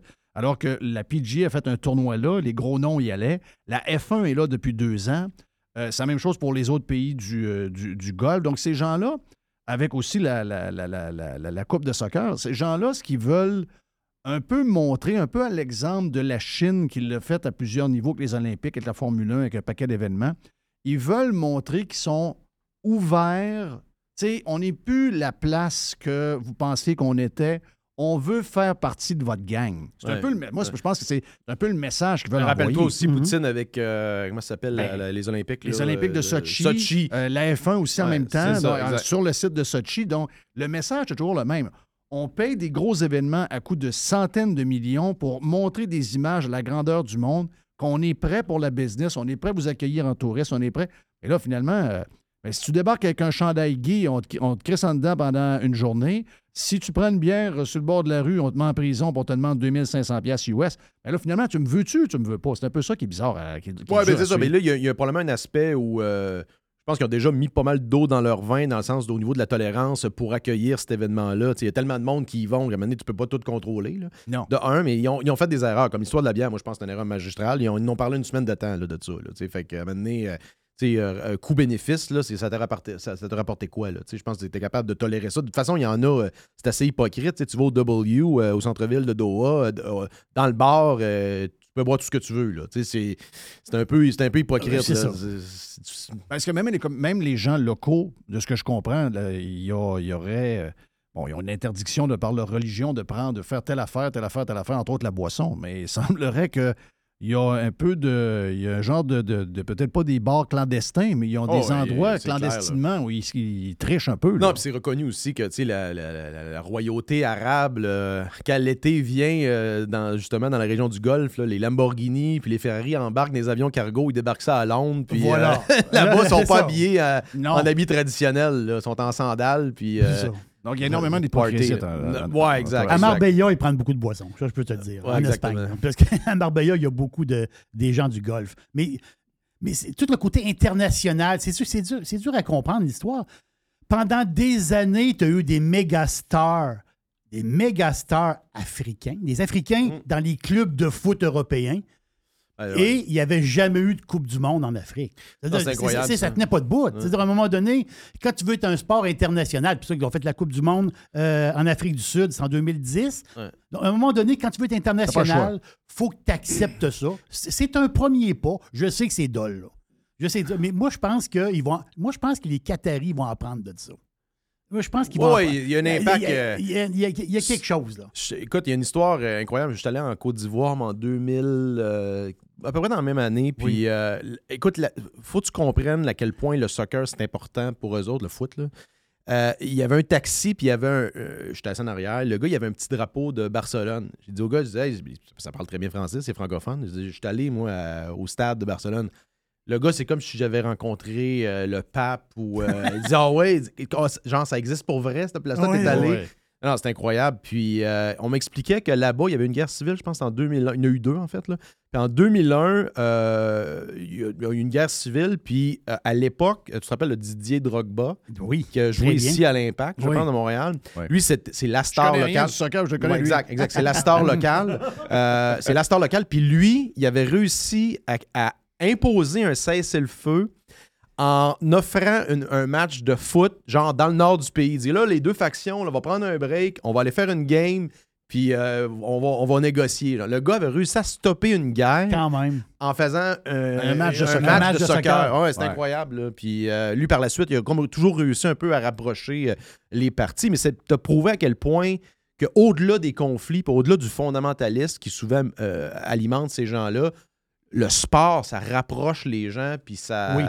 C'est, incroyable. Mais je me dire, ben, c'est drôle parce que les, les gens qui en parlent le plus en ce moment, nous, on en parle de cette manière-là aujourd'hui parce que regarde, ça, ça donne bien, puis euh, le timing est parfait en espérant qu'on va plus parler de sport euh, pour les, les prochains jours, les prochaines semaines. Mais euh, de voir que c'est la, la- la grande gauche qu'on aime saluer et d'un certain œil ridiculiser de temps à autre, ça vient beaucoup d'eux autres. là, les, euh, le respect des droits, le respect de la liberté de s'afficher, le respect de pouvoir faire ce qu'on veut, etc. Mais quand ils, sont vraiment de l'appliquer chez eux. C'est ça, qui est, c'est ça qui est weird, là. Exact, exact. Tu sais, c'est live and let live. Mais eux autres, ils ont choisi. euh, tu sais, je comprends qu'il y a un aspect. euh, Dans le sens, c'est pas. euh, moi, je te dirais, c'est pas totalement démocratique. Donc, tu peux, tu peux, tu sais, je peux me faire l'avocat du diable en disant comment qu'ils. How do they vote their way out of this? Dans le sens, comment, tu, comment tu te votes en dehors de la royauté? Tu peux pas, dans un certain sens. Là. Fait que, oui, il y a une certaine partie de la population qui est comme captif de ça. Mais regarde, c'est c'est quoi, on fait quoi au final? Il faut, faut faire un enva- faut, faut envahir, faut faire, faut- on fait quoi avec ça? C'est Oui. Quoi, quoi ta solution? Là? C'est- C'est- Exact. On a vu ce que ça fait. Mais moi, c'est. euh, moi, j'ai souvent la tendance à dire ben, ce que tu prônes ailleurs, c'est des belles valeurs là, d'essayer de dire moi, je veux qu'à là-bas, il y ait des choses qui ressemblent à chez nous, c'est correct, mais est-ce qu'on peut régler chez nous avant? Oui. Parce que chez nous, euh, moi, ce que j'ai ce que j'ai de travers, c'est qu'on est encore sur l'histoire des camionneurs, puis il y a des camionneurs que le compte de banque ont été euh, Ah, saisis. c'est- Il s'est passé des choses très bizarres ici. Il y en a qui vont dire Ah, es-tu en train de comparer ce qui se passe ici avec la vie des homosexuels au Qatar? Euh, non, mais oui, dans une Ouais, certaine. Parce que c'est c'est c'est une question. similaire. euh, c'est une question le, de principe, terrain là. est très glissant, puis moi, je pense que c'est ça que je m'ostinais à dire dans les années 2020, 2021 et même de- début 2022. Ce qu'on a, vécu, c'est un début très dangereux de dérive fasciste où le gouvernement euh, pointe une minorité du doigt. Puis ça, historiquement, ça a, ça a créé des dérapages incroyables, là, des dizaines, des centaines, voire des millions de morts.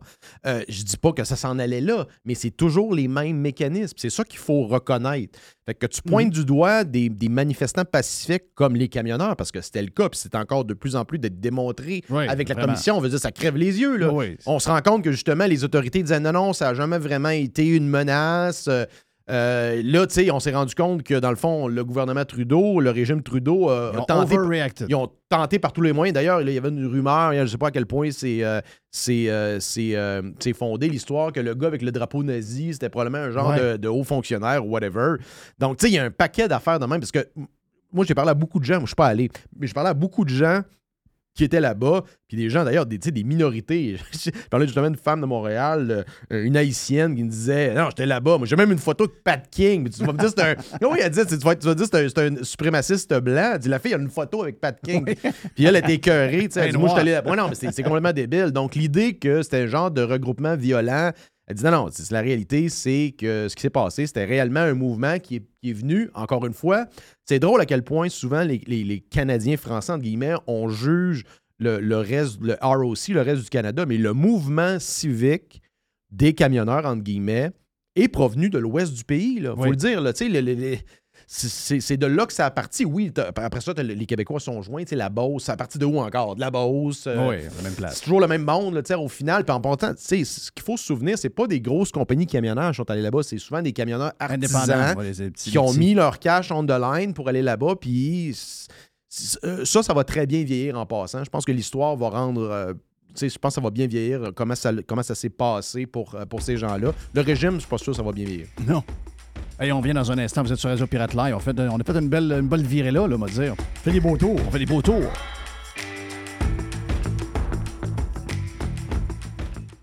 Pirater, c'est légal. Radiopirate.com. Radio Pirate. Pirate. 100% 100% pirate. Le marché est encore complètement fou dans la vente de maisons. C'est incroyable. Si vous voulez vendre votre maison, d'abord, vous parlez avec Simon Laberge et sa gang. Simon va vous expliquer qu'est-ce qui se passe. OK, vous avez une maison de quoi? 290 000, 325 000, 390 000. On va regarder comment faire ça, mais une chose est sûre, vous allez la vendre rapidement parce qu'il va arriver 4, 5, 6 acheteurs. Donc, si vous êtes depuis quelques années à vous demander, c'est-tu le temps de vendre? On pensait qu'il y allait avoir un ralentissement à cause de la- de l'augmentation des euh, taux d'intérêt. C'est pas arrivé du tout. Ils ont encore une folie. Il manque de maisons de qualité. Il y a des gens qui cherchent et qui cherchent depuis des semaines, depuis des mois et qui ne trouvent rien. Donc, si vous voulez vendre votre maison avec les meilleurs, c'est la gang de Simon Laberge qui sont numéro un au palmarès via Capital depuis plusieurs années et ça ne changera pas bien, bien après moi en 2024. On a vendu tout près de 500 maisons l'an passé et on est sur le chemin pour avoir les mêmes chiffres en 2024. Une équipe extraordinaire, timing parfait. On a besoin de maisons à vendre. Si vous voulez vendre, c'est le temps. Pour vendre votre maison, vendre votre condo, vendre votre jumelé, c'est la gang de Simon à simonlaberge.com. C'est le printemps. Et le printemps, qu'est-ce qu'on fait avec nos voitures, avec notre pick-up, avec notre VUS? Qu'est-ce qu'on fait? On le met beau, on le met safe, on le met en ordre. Ça tombe bien, pièce de taux économique est en feu, on fire, jusqu'au 31 mai. Tout le printemps d'ailleurs, on a une tonne de promotions pour vous autres. On a 15% de rabais additionnels sur les plaquettes Bosch. Je vous rappelle que quand on dit additionnel, ça veut dire qu'on a les prix les plus agressifs du marché déjà et qu'en plus, vous avez 15% euh, de rabais. Euh, 15% de rabais additionnel aussi sur les disques Perfect Stop. On a 15% de rabais additionnel sur les essuie-glaces Bosch. Et euh, on a 15% sur les produits d'amortisseurs Monroe, KYB, Unity et TMC parce que c'est le mois de l'amortisseur pendant le mois de mai chez Pièces de taux économique. Hey, notre grand magasin, d'abord, on a, faut vous le dire, on a huit magasins. On a un neuvième qui va ouvrir à Drummond. J'ai vu des pirates de Drummond la semaine passée. Euh, lorsqu'on était chez Dixie Lee, ben, si vous êtes à Drummond, vous aurez votre pièce taux économique. Donc, on aura un neuvième magasin.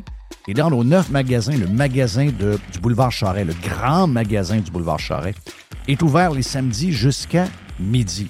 Si vous êtes ailleurs au Québec, vous êtes des pirates d'ailleurs, eh bien, si vous avez besoin de pièces d'auto, Euh, le plus grand choix, c'est pièces économiques. Les meilleurs prix, c'est pièces économiques. Allez sur le web, pièces économiques avec un S.com. La livraison est gratuite ou encore très faible coût pour certaines régions. Tous les détails sur le site web. Pièces auto économiques. On est en promotion printemps. Huit magasins bientôt neufs. Un site transactionnel. Un seul propriétaire 100% de Québec. Pièces d'auto économiques. Toujours des spéciaux, toujours des spéciaux chez Panier Extra. On commence, Jerry Poulet de Cournoye, 2 pour 8 dollars. On a également, toujours dans le poulet, les poitrines de poulet désossées sous vide, surgelées à 3 dollars le livre. Une Ah ouais, le pizza man, let's Ah go. oui, let's go. Euh, une variété de pizzas Giuseppe. C'est des pizzas de 720 grammes. C'est trois pizzas pour 10 piastres. Jeff, il y a les boîtes de 6 barres tendres, des barres aux dates. Sunmade, c'est 4 boîtes pour 5 piastres. Et, c'est incroyable, c'est le meilleur prix au Canada. Sac de 2 livres de café en grains. 10 pour un sac de café de 2 Wow, livres. wow. Sauce au foie gras. Rougier, 140 grammes, 2 pour 6 piastres. Les fraises, 2 boîtes pour 4 Les raisins verts à 1,50 la livre. Le zucchini à 1 pièce la livre. Les bananes à 50 cents la livre. Les pommes à 1 pièce la livre.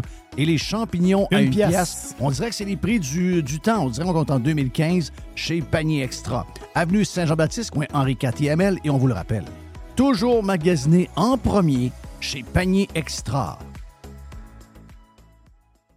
Professionnels et entrepreneurs du Québec, augmentez votre productivité avec Nimbax. Nimbax vous aide à mieux comprendre et surtout maximiser l'utilisation des logiciels Atlassian tels que Jira et Confluence. Nimbax est votre seul partenaire 100% québécois. Gestion de licence et formation pour votre équipe dans le but d'atteindre votre plein potentiel. Et surtout, un meilleur retour sur votre investissement. Nimbax, les experts Atlassian au cœur de Québec. Visitez Nimbax, N-I-M-B-A-X.com. Radio Pirate. Ah, mes chers auditeurs. Radio Pirate. Hey, euh, les boys, euh, qui va gagner là, la, la- la Hmm. coupe là, finalement? Écoute, moi, j'ai aucune idée. Parce que lui, il a qu'on pris allait Sénégal. Il a pris Sénégal. Il a mis 20 piastres sur Sénégal. J'ai mis 20 pièces sur Sénégal. À date, j'ai une prise contre moi. Mais Bon, quand on même. checker les odds. là. C'est Euh, Canada. outright. euh, Non, au Canada, d'après moi, ça, Ah, ça se ok. passera pas. Mais euh, non, mais c'est parce que Jerry, c'était- son point était bon. Il dit Je vais aller chercher quelqu'un qui peut me rapporter gros. Je vais prendre un, un- un peu Ouais, un- un outsider, une là. bonne équipe outsider. Ben, 20 pièces qui me donne 2500 pièces. Donc, c'est quand même un pas pire odds.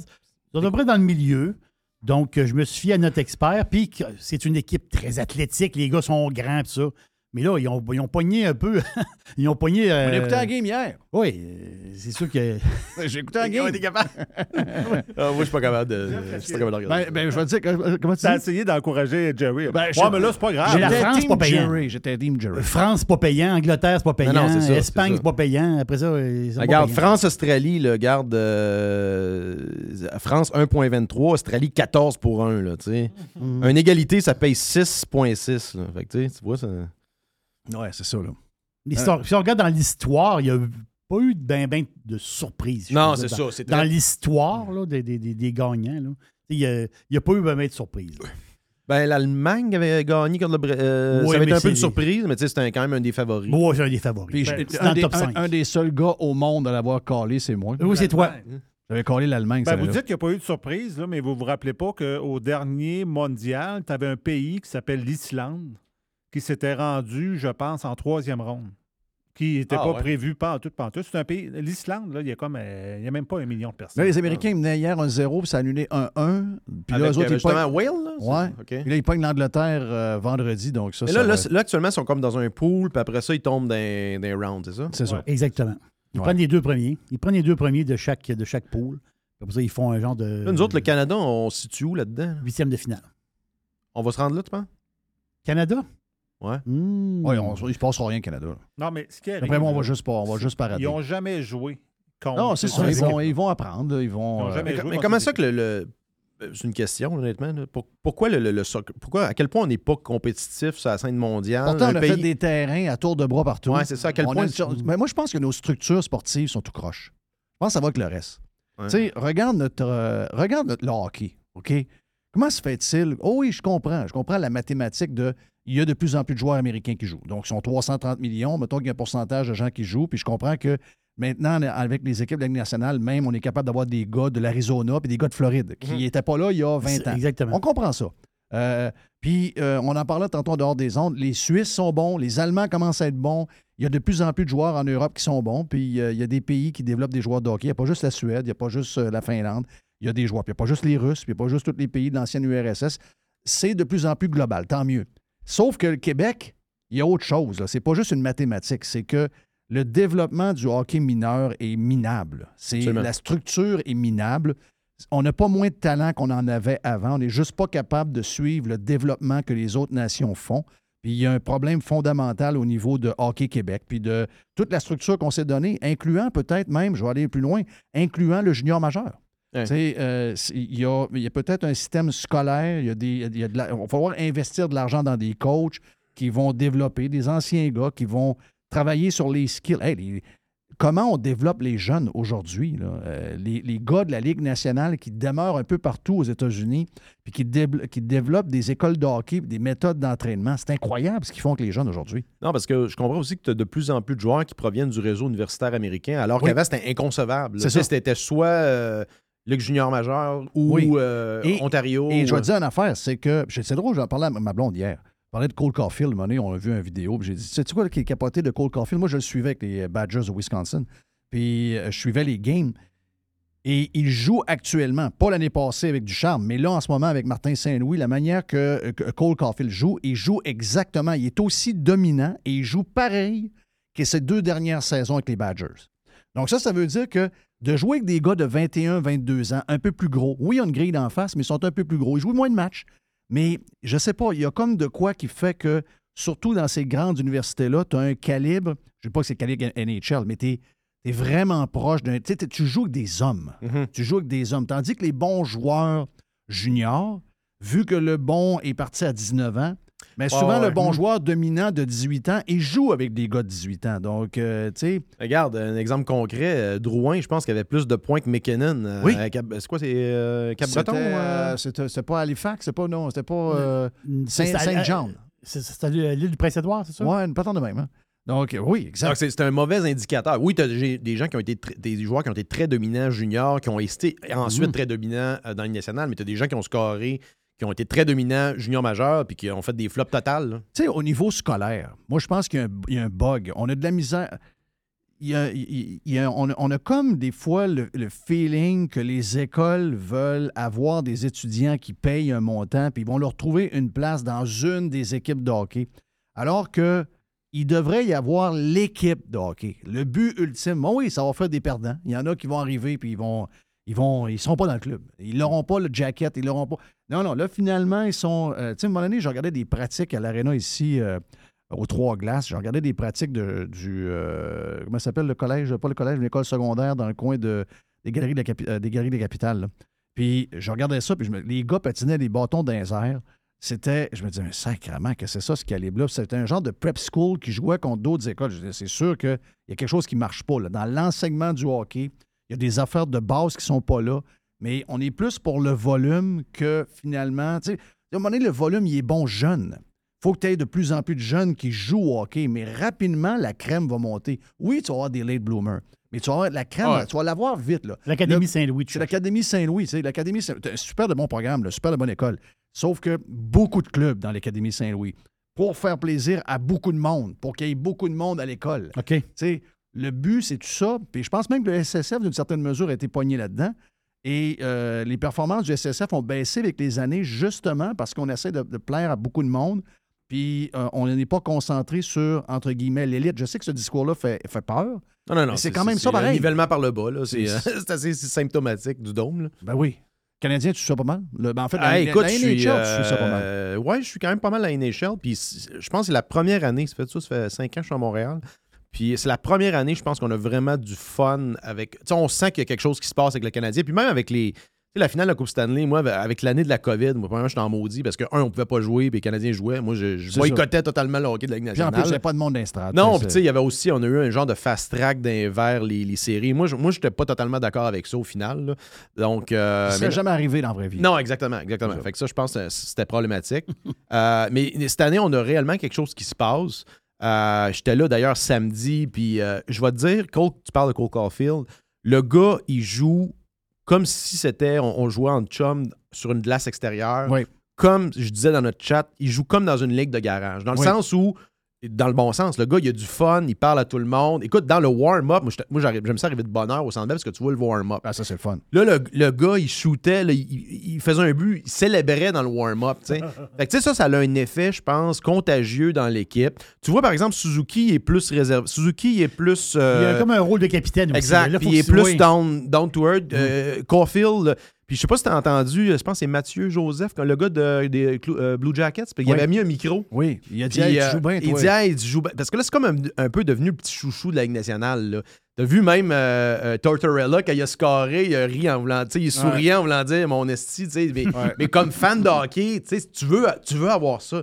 Tu veux produire des Cole Caulfield qui vont t'amener cette là, étincelle-là dans le sérieux, jeu? Martin Saint-Louis, c'est un cadeau du ciel. là. Absolument. Parce que jamais dans le système de la majorité des 4-5 derniers coachs du Canadien, d'abord, euh, par quelques erreurs qu'il peut faire des fois virer à POC, parce que ça va arriver, là. Ouais. on, on l'aurait benché une couple de fois. Puis jamais on lui donnerait la possibilité de faire ce qu'il a fait. Hey, deux, trois fois, il viraille, il change de place. Jamais ces coachs-là laisseraient faire ce qu'il fait. là. Parce que lui, c'est un.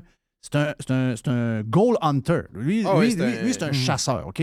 Lui, il chasse. Donc, un chasseur, là, il est tout le temps en train de checker sa proie. C'est un gars d'offensive. ah, regarde, il, il- il réussit toujours, puis les gars commencent à le connaître. Il sait exactement vers où il va se déplacer. Il sait où, où aller. Il est incroyable. Excuse-moi, là.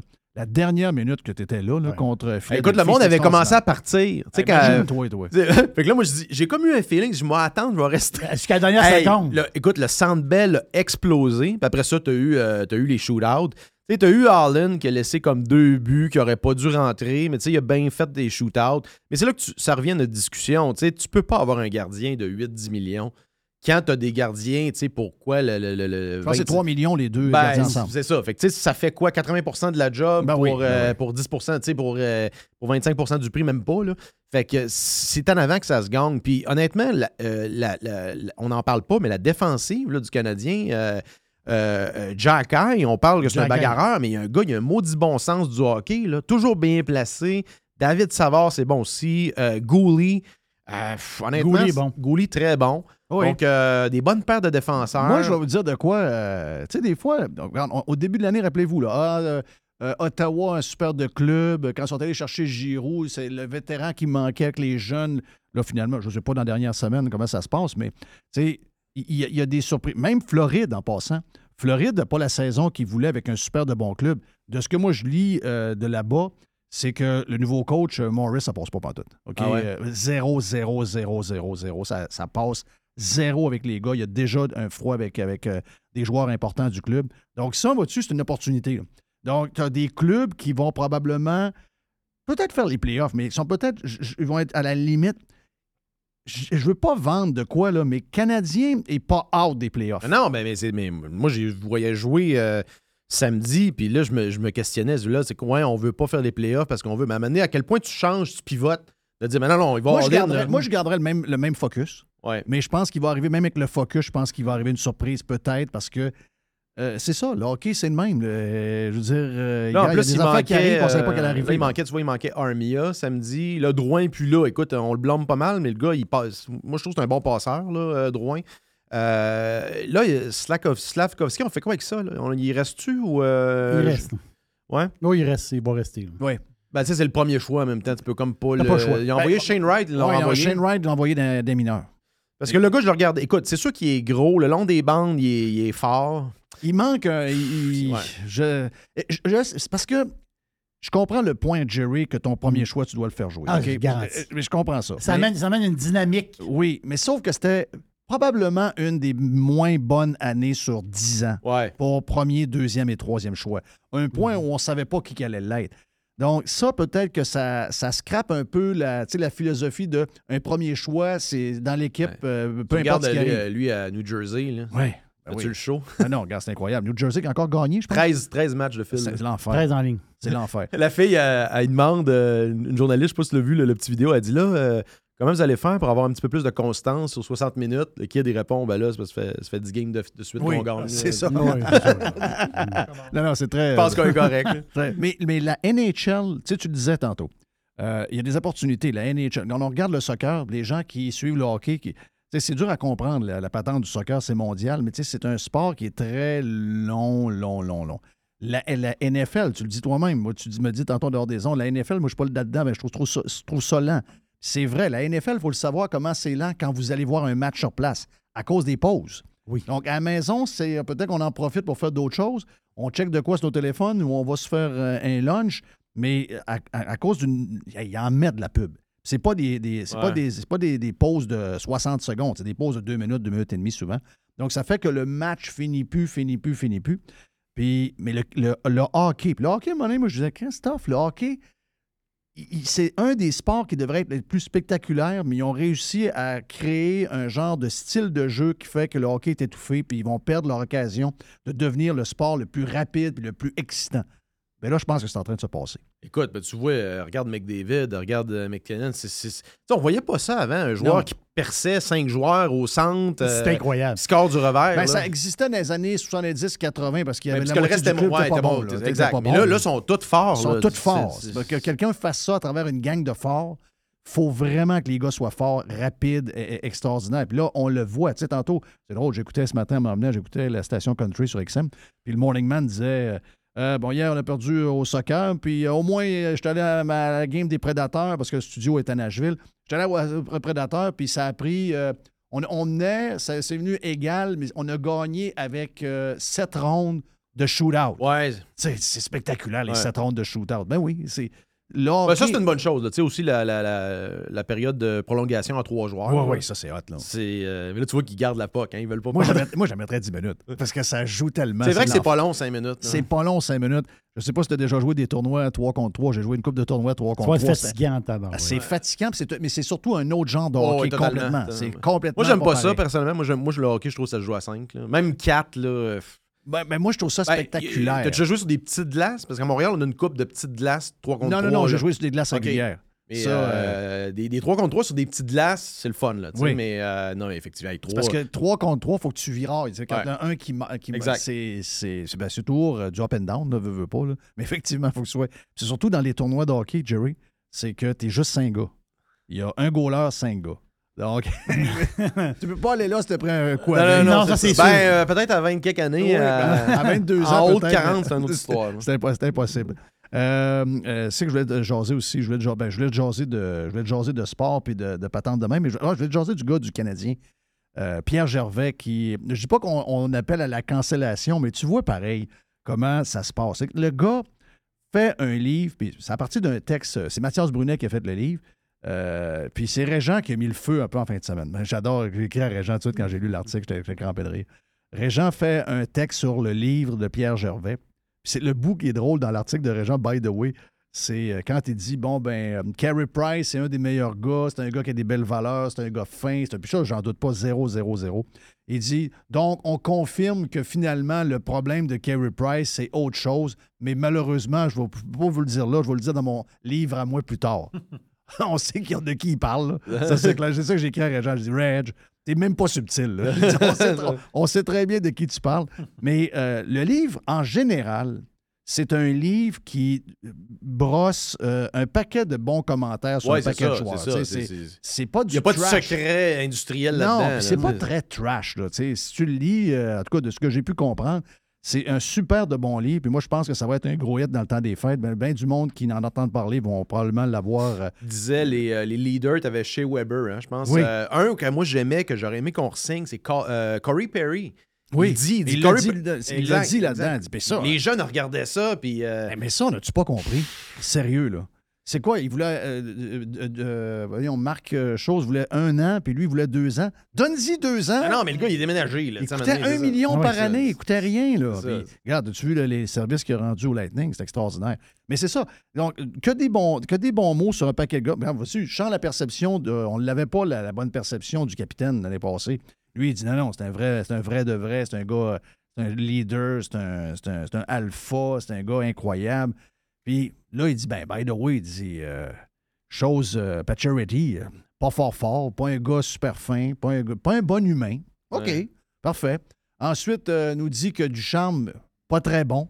Ouais. Ben, moi, je suis pas dans la chambre, là, mais j'ai assez d'orcan dans de moi pour te, te dire que il était vraiment pas bon. Là. Puis que Marc Bergevin est un ado puis un gars qui a pas trop compris comment ça se passe le hockey d'aujourd'hui. Ben ça non plus, Ben, ça, pas euh, à Montréal, c'est connu. Là, sais, Ben, le gars, on le voyait partout. Là, le, Ah Cana- oui. le Canadien perdait si le gars était au grinder. C'est ça. Mais, mais c'est le côté philosophique de la patente. Parce que, C'est Parce que ça, ce qu'il dit, c'est ce qui Ce qu'il y a reste- dans la ce qu'il y a chambre, dans voilà. la chambre reste dans la chambre. Mais Guy- C'est euh, l'ancien joueur du Canadien là, qui est rendu animateur. là. La tendresse, ça, Guillaume La Ouais. tendresse. Mais ça, qui, lui, il dit, il dit ça, c'est épouvantable. Lui, lui, il trouve ça épouvantable, épouvantable parce qu'il dit. Il dit on est, on est une petite gang, on est ensemble. C'est un peu comme une espèce de, de- de famille, en fin de compte. Là, c'est comme quelqu'un qui, qui sort les secrets de famille. Ouais, mais tu sais, là. euh, si tu sors des. en, en fait, c'est des anecdotes. là, C'est pas. Ouais. euh, un gars qui s'est confié. que C'est pas, pas ça. Là, tu sais, Je pense que Ouais. c'est Il y a c'est pas plus des J'ai vu anecdotes. tel joueur prendre une ligne de coke. là. Non, non, c'est ça. C'est des affaires qu'on est tous capables de. Ben, ça confirme bien des affaires qu'on pensait, finalement. Non, non, ça. exact, exact. Sur là, choses. tu sais. Mais, mais c'est encore une affaire de cancellation, pareil. Voyons, le gars, le gars, il, il- Responsable d'équipement. là. C'est le, c'est le responsable des bâtons. Moi, je ne savais pas. Je pensais que c'était un genre de coach. J'ai dit, qui ce gars-là? Non, non, c'est responsable d'équipement. Oui, c'est le responsable d'équipement qui est là depuis toujours. Il a fait les Olympiques, il a fait des gros clubs. Le gars, il a plein d'anecdotes à raconter. Je veux dire, c'est, c'est quoi, là? On va se. Ce qui reste dans la chambre, euh, ce qui, ce qui se passe dans la chambre reste dans la chambre. Non. Euh, anyway, ça, c'est pas vrai, ça. C'est pas vrai. Il va y avoir plein d'affaires qui courent. Et moi, je pense que ce que ça fait, c'est que ça donne un, œil au beurre noir aux journalistes. C'est ça que ça fait. Hey, c'est ça l'histoire. Parce qu'eux autres, ils n'ont jamais sorti histoire, rien de c'est ça. là. C'est Ben, ça, c'est- c'est- c'est- Puis ils en savent un paquet d'affaires. Ben oui. Ils n'ont pas les couilles des sortir. Peut-être que les autres, ils veulent, mais que le contentieux veut pas, ou je sais pas Tu te rappelles à l'époque, ça avait commencé un peu avec les, tu sais, les sites qui avaient commencé, les sites de potins, de hockey. Oui. Puis euh, là, les journalistes ils avaient capoté parce que là, whoop, t'as peu, là, on a des compétiteurs, là. Oui. Ces blogs-là, puis. Ben, euh, qui sont devenus, c'est les- c'est là que les gens s'informent plus que le Ben grand oui, journal. Là, toi puis c'est- moi. Là. c'est- Parce que, sais, dans les coulisses, notre chum Max, c'est- c'est pas mal meilleur. C'est pas mal Ah la oui. référence dans, pour le. Ah oui. Parce que c'est facile, puis tu as toutes les, les- puis t'as plein de nouvelles des autres équipes de la, de- de la Ligue. là. Des fois, dans les, les- les journalistes conventionnels, des fois, c'est plate en Non, non, il parle juste du Canadien. C'est là. Il plate parle juste du Canadien. honnêtement, c'est un- c'est assez de surface, là. C'est Oui. pas très. euh, Ben, c'est surtout le style aussi. Tu sais, je veux dire, Marc Defoy, il était peut-être très bon pour ce qu'on avait besoin de savoir en 1990. Oui. Mais aujourd'hui. C'est pas diathlétique, là. Si tu, ben, c'est ça. Ben, On s'entend-tu? là? Tu sais, c'est- c'est ça, là. D'ailleurs, Il- es-tu abonné à Diathlétique? Euh, non, mais parce que je suis pauvre. Ouais. C'est pas il faut que tu mettes, faut que t'en lâches Faut que ouais, c'est ça l'affaire. Mais Ah, ça a des actions de Disney. Ça a l'air à se passer là pas mal, par exemple. Ben, ça, c'est- c'est-tu lui qu'il y a souvent il y a des, des, des athlètes eux-mêmes qui écrivent? Oui, là? Ok, c'est oui, ça, oui. ouais. Pierre Lebrun aussi qui est là-dedans, là, t'as un paquet d'affaires. Pierre Lebrun, il faut que j'y parle d'ailleurs. Pierre Lebrun, faut. Parce que lui, il était à TSN. Ouais, mais il euh, avait comme quitté maintenant. Hein? Ouais, mais là, il est revenu parce il que. était lui- pas à NHL.com aussi, maintenant? Lui, il était ESPN longtemps. OK. Euh, et après ça, quand ESPN avait perdu, là, ils ont gagné le contrat, mais quand ils ont perdu pour NBC, il est parti pour euh, NHL.com. Et il a fait CBC avec. puis là, ben, c'est maintenant. ben, c'est pas, TSN, c'est. il est avec l'autre gang, Sportsnet? Sportsnet. Ouais. Mais c'est parce que c'est le plus affreux décor. Lui, il est chez eux. Lui, il veut pas retourner. Je sais pas, il a peut-être pas de la COVID. Le plus, le plus affreux décor que tu peux pas avoir en arrière. Une photo de Wayne Gretzky, un- une patente des, euh, des Toronto Maple Leafs. Un genre de sous-sol. Ah non, un genre de sol tout croche, alors qu'aujourd'hui, faire un background, c'est assez facile. Il y, a, ben, il y a une couple de podcasts aussi de, de joueurs, d'anciens joueurs, plus anglophones. là, Oui. Tu sais qu'il y a, il y a la poche bleue, tout ça, mais il y a une couple d'anciens joueurs, c'était pas genre des Kings, là, une couple de, couple de joueurs de, de BC Class qui ont fait leur, euh, leur podcast. Des fois, tu vois des extraits de ça. oui, là. ça c'est toujours bon. Là. Les, gars sont, euh, les gars sont toujours forts. Y a, Jerry? Euh, Attends un peu, là. Je viens d'aller voir The Athletic. OK. Moi, je savais, je dis, c'est-tu 12, 13 piastres par mois? Non, je pense que c'est plus que ça. Euh, ben là, on l'a en spécial. Combien? Une pièce par mois, puis le deal finit dans six jours. OK, mais c'est Ah. une pièce par mois pour combien de temps? Pour un an. Pour un an, puis après ça, ça tombe. euh, Oui. C'est le, le Moi, j'ai deal fait, ça là. avec, là. j'ai fait ça avec beaucoup de, de journaux.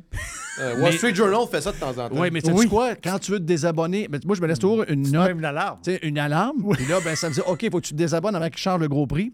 Donc là, tu essaies de te désabonner sur le site. Oh oui, assez fini. Mais euh, faut sur le que a- faut sais que appelles. faut que tu les appelles. Non, mais y a- il y a- ça, faut que tu changes ton adresse. Parce que j'avais checké. Il faut que tu changes ton adresse. Je pense il y a une couple d'États qui ont obligé de le désabonnement. Quand tu mets ton, adresse dans cet État-là, tu as l'option. OK. Ouais, OK. ouais. Il y a comme des lois qui ont passé localement, puis tu es Hey. obligé de. C'est quoi, il y a un mois, j'en avais 3-4, hein? J'appelais l'après-midi, boum, boum, boum, boum, boum, Mais, 3, mais 4. ça, euh, comme le Mm. Wall Street Journal, ils savaient que le monde faisait ça. Fait que là, tu es rendu avec un abonnement, je pense que c'est 15$ all-in. Là. OK. Euh, digital. C'est juste, le- juste, la, Ouais, juste ouais. la version mobile. c'est ça que je paye, moi. C'est ça. Moi, je paye genre de 12 piastres. là. Ils m'ont Ouais, fait un deal. 15$. piastres, Ouais, c'est ça. c'est Ben, c'est pour ceux-là qui. euh, c'est ce qu'on appelle les infidèles. là. Donc, euh, les infidèles, ben, quand tu sérieux, je suis rendu, moi, 5,50 par mois. Non, mais ça, en plus, ils savent. Qu'il y a probablement une bonne partie de leur clientèle qui c'est des magasineux de même, Oh, mais qui essaient de leur faire des forfaits pour qu'ils restent. Là. Puis en- puis ils savent que probablement c'est une affaire de- de- d'actuaire. ils doivent se dire c'est sûr que, anyway, il l'est, mais l'année d'après au renouvellement, c'est sûr qu'on. Non, je vais l'avoir, mais Ah, OK. il, il va s'en rendre pas compte qu'il Ouais. paye le gros prix. Mais moi, j'ai des alarmes. hey, hey, on revient dans un instant, petite boîte avec Jerry pour finir un petit 10 minutes après. Jeff Fillion. Aujourd'hui, la flexibilité organisationnelle est la clé de l'attraction et de la rétention des employés. Fini le 9 à 5 robotique et les avantages sociaux taille unique. Vos employés veulent de la flexibilité. Offrez-leur Protexio, un programme d'avantages sociaux révolutionnaire qui s'adapte aux besoins de chaque employé. Gym, massothérapie, cours de cuisine, seulement quelques exemples de dépenses bien-être admissibles avec Protexio. Pour en savoir plus, rendez-vous à protexio.ca. Protexio, liberté, flexibilité, équité. Les hautes pistes d'Aubert et Mathieu sont des vins admirables. Un chardonnay brioché accompagne un pinot noir sur la framboise. Ils sont offerts à moins de 20 Je lance l'invitation. Goûtez les hautes pistes. Le tout nouveau menu estival est arrivé chez Normandin. Et pour l'occasion, Bob le chef s'est associé à Normandin pour y ajouter sa touche personnelle.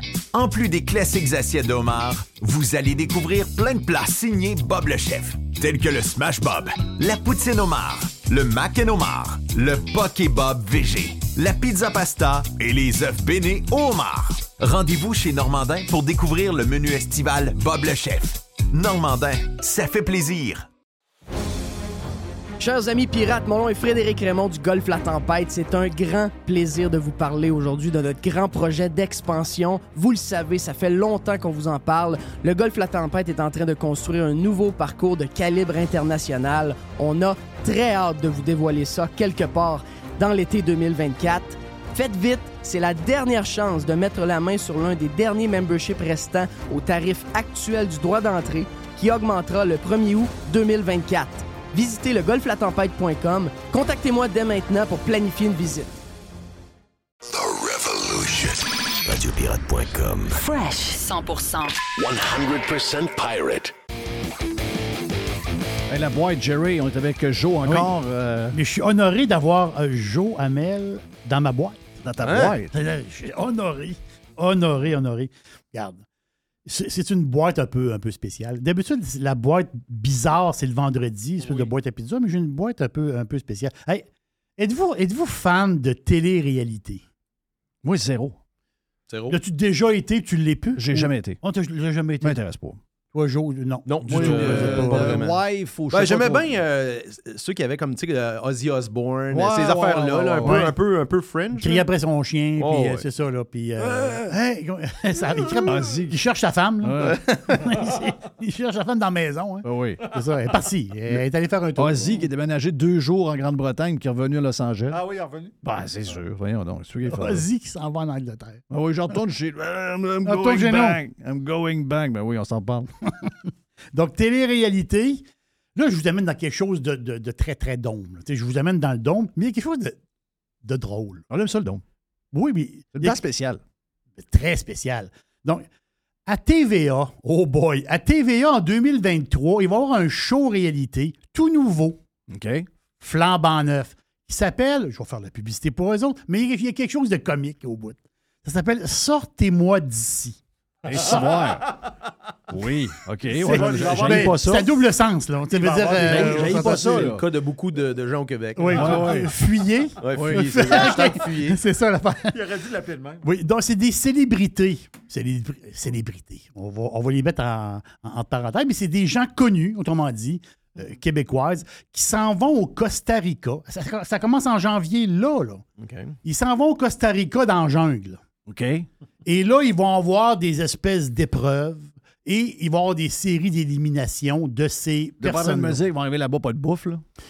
J'ai aucune idée des Ben, non, non, épreuves. Un peu genre avoir. Survivor, c'était ça un peu. là.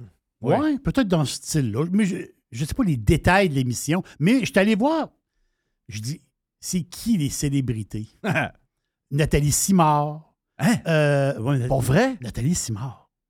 Euh, Marianne. Nathalie- Nathalie Simard dans le bois Costa Rica. Au Costa Rica. Voyons. Oui, c'est Marianne Saint-Gelais.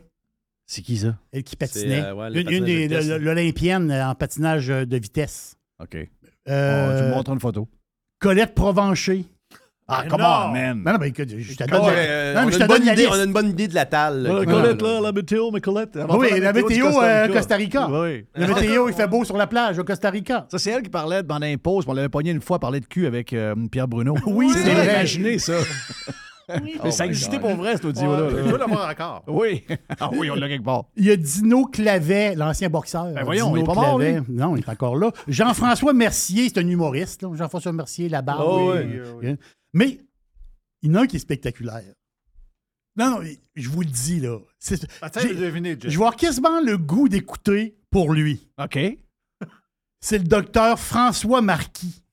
Oh my God! Le, Le gars docteur de- COVID. Le docteur Vivant. Le Vivant, là. chef de service des soins int- intensifs de Maisonneuve-Rosemont. Ben voyons donc, oui. Qu'est-ce qu'il fait là, lui?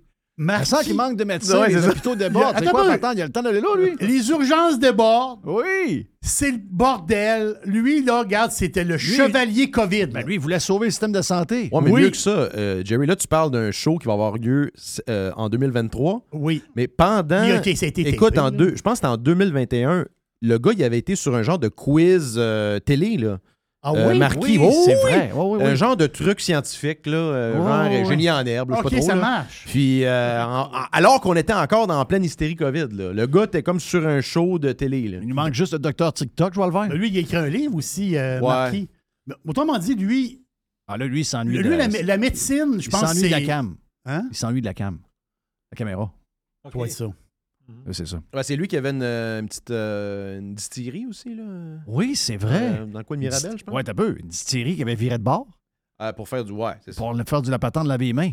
Puis qu'il y avait un contrat avec le, gou- avec le Ouais. gouvernement. Attends. oui. J'avais fait pogner les nerfs. Rappelles-tu que j'avais mis la photo, euh, la photo de l'urgence qui était vide? Tu sais, il arrêtait pas de dire que les urgences débordaient. Puis que j'avais un pirate qui était. euh, ben, il était encore là. J'avais un pirate qui est. euh, ben, il fait de l'ambulance. Donc, il, il m'envoyait des photos de l'urgence. Moi, je mets ça sur les réseaux sociaux. Tabarnage. Je me ramasse à Radio-Canada. Les- là, c'est lui qui commente. Ouais, ben, il faut dire qu'au moment où ils ont pris la photo, c'est vrai qu'on avait un break samedi soir. Il n'y avait pas un chat dans la place. Il n'y avait pas un chat. Hey, tu, veux, tu veux savoir où ce qui est le, le fric, l'argent. Tu sais, dans l'investissement, tu peux. sais, L'investissement, là, c'est. L'argent, là, c'est, ça se promène. Ça peut être dans n'importe quoi. Il n'y a jamais eu autant de cash dans le vino. C'est incroyable. En fin de semaine, c'était les enchères de vin de Bourgogne, les hospices de Beaune. C'est quoi ça, les hospices de Beaune? Un nom bizarre? Non, en réalité, en réalité, c'est. Ils ramassent de l'argent pour l'hôpital de la, ville de Beaune. Donc, c'est les marchands de vin, les, maisons, ils mettent aux enchères des bouteilles de vin. Cette année, ils ont ramassé, t'as peu, là, il y avait 800 lots, ils ont ramassé 29 millions de dollars. L'année passée, c'était à 13 millions. C'est un record de tous les temps. Wow. Ça, c'est qui qui achète des bouteilles à prix de fou de même? C'est du monde qui veulent parquer leur argent quelque part. euh, C'est du monde- des, ouais, des allocations. Là. Voilà, du- ça, c'est du monde qui boire, là. Ça, c'est du monde qui investisse. Ouais. Garanti.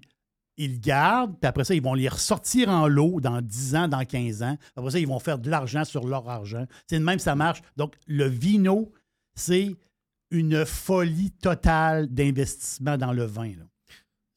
Ça, c'est les mêmes investisseurs qui ont mis de l'argent dans FTX. là. Parce que je disais Toto Wolf. Tu connais Toto Wolf de, de Mercedes, puis maintenant Ouais. actionnaire de Aston Martin avec Lance, euh, pas Lance, Mm. mais euh, comment il s'appelle le Stroll, le bonhomme? Euh, euh, en tout cas, Lawrence. Bonhomme- Lawrence. Lawrence. Stroll. Et il dit, parce que c'était un des gros commanditaires, puis lui, il avait mis beaucoup d'argent là-dedans. Il dit, je peux pas comprendre, de toutes les, de toutes les places, c'était l'endroit la plus safe, c'était, c'était les gens les mieux structurés, c'était les plus solides. Ouais, mais vous êtes fait avoir les boys. Non, totalement. Euh, Écoute, moi, je te l'avais dit qu'on avait parlé de ça. Je- je te- c'est- tellement arrivé vite. Ça a été fondé en 2019. Oui. On savait, tu sais, le gars est un peu weirdo. euh, là, avec ce qu'on apprend, on se rend compte que c'était que c'était un total shit show. l'affaire. Il n'y avait même pas de comptable. Il n'y avait pas de comptable. Ils sont genre des petites business de, de quelques millions, puis euh, on est by the book. Mon gars, tout balance à la scène près. C'est ça. Donc, non, non, c'est. Mais c'est, ils ont embarqué du monde. Ah, C'est- c'est, euh, Mais là, il y a- écoute, il y avait justement un papier d'opinion dans, dans le Wall Street Journal. Il disait euh, euh, la FTX est à peu près. Là, il faisait le rapprochement entre FTX puis Trump. Ouais. OK. Mais vous êtes complètement malade. Alors le que le c'est gars très, très euh, a donné genre là. 40 millions aux démocrates. Ben oui, ben oui. Le- le- D'ailleurs, aussi, je sais pas si tu savais, le, le- le père et la mère de lui et l'espèce de fille weirdo qui était Oui, CEO de ça, c'est genre deux professeurs de MIT. Donc, c'est the, ul- the penultimate euh, Democrat Ouais, establishment. ouais, ouais, donc, full, euh, full, pur full. produit du Parti démocrate. Incroyable. C'est Ouais. drôle de tourner ça de bord vers Trump. hein. Euh, Qu'est-ce que t'as t'as pour finir, euh, Jimmy? Pour finir, Ben, pour finir. Ben, euh, j'ai jeu. deux, deux- deux petites affaires de même euh, de bourse. Euh, euh, Grinder. Je t'en ai parlé vendredi passé. Je t'en ai glissé un petit mot euh, Encore eu raison. euh, ce matin. Je t'en ai d'avoir raison. Eu, ra- t'as eu raison. Me dis à 70 piastres, j'ai dit, au mieux Alors, de son. Mieux vendredi, c'était. c'était Ben, ça a pas regarde, fait 200 à l'o- à l'opening. euh, une fois, oui, oui, c'est ça. Ça a parti dans le coin de 16-17 piastres. Ça l'a monté jusqu'à 71 en journée. Ouais. Sur des volumes de fou. Volume, c'est les transactions, le nombre d'actions qui ont changé de main. C'est sûr que les day traders étaient dedans. c'est un festival. Mais quand même, il y a du monde qui sont dedans. 50, 60, sur les 10 piastres. Beaucoup, beaucoup de monde. Hier, il y a closé. Ça, c'était vendredi, la folie. Hier, le stock a closé. oh, non, vendredi, il a closé à 36. Hier, il a closé à 19. Et en ce moment, on était à 18. Il perd un de 5 ou 6% présentement. Ça, c'est Mais- un SPAC, hein, je pense. C'est un un, SPAC. c'est un RTO, c'est ça? C'est comme une coquille vide, autrement Ouais. dit que.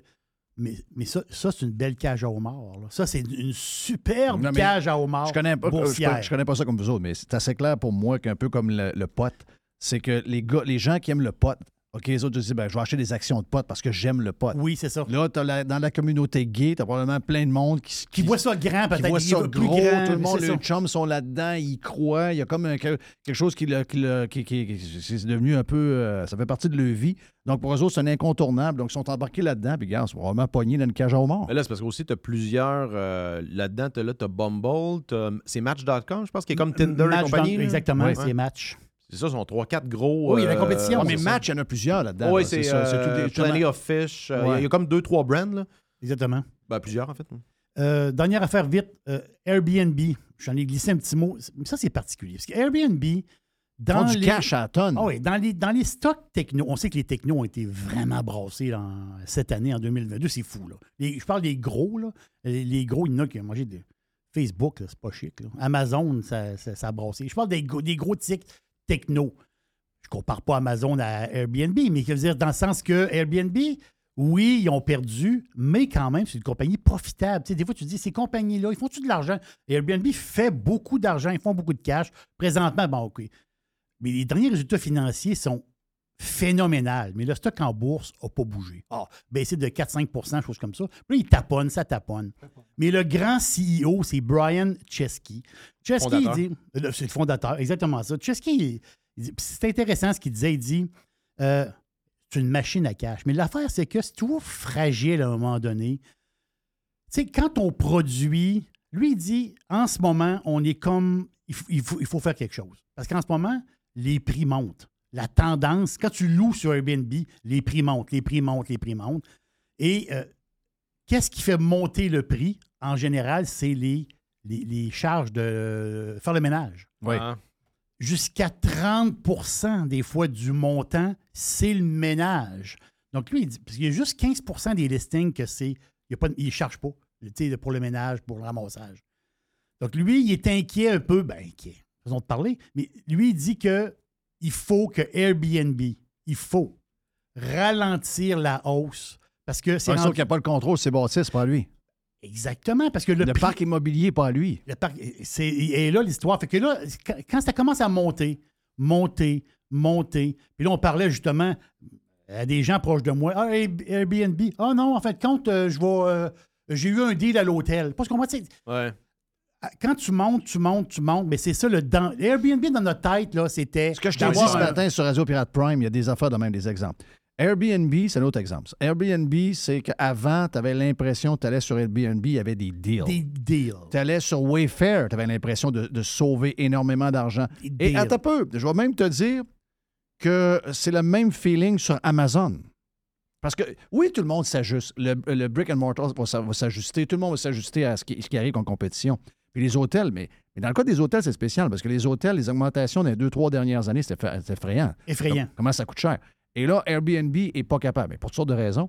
Les gens achètent des, euh, des, soit des condos ou des maisons à des prix de fou, doivent rénover.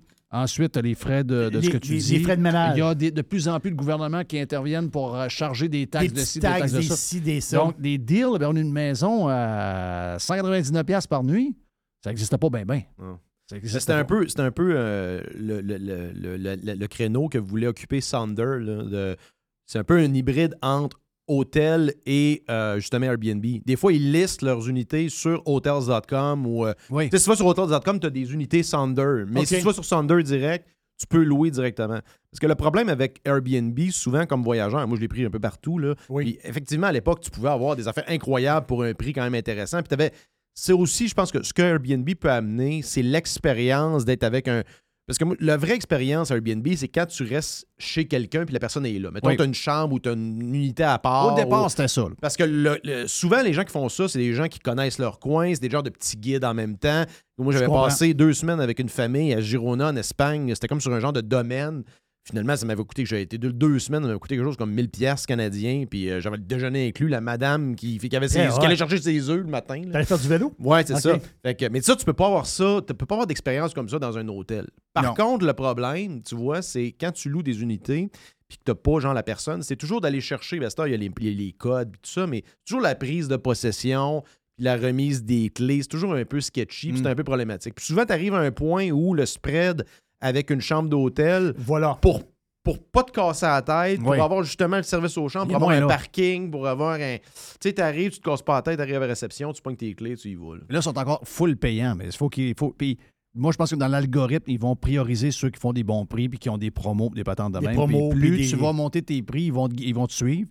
Et plus ils vont te Tu vas être, pénaliser tu vas être plus loin. Tu vas être plus Ils n'ont loin. pas le choix. Ils n'ont pas le choix, c'est ça, il faut qu'ils envoient comme. Il euh, mais comme- mais comme c'est toujours, tu vois, c'est toujours, même si la compagnie en ce moment fait de l'argent comme de l'eau, tu vois quand même qu'il y a. euh, il est à son affaire, Chesky. J'ai j'ai beaucoup aimé ça. là. Burger à Jeff euh, au Cosmos jusqu'au 30 novembre. Il nous reste euh, encore quelques jours, donc deux endroits, Laurier et également Le Bourgneuf. N'oubliez pas qu'on va les manger avec nos gagnants demain, mon ami Jerry et Mr. White.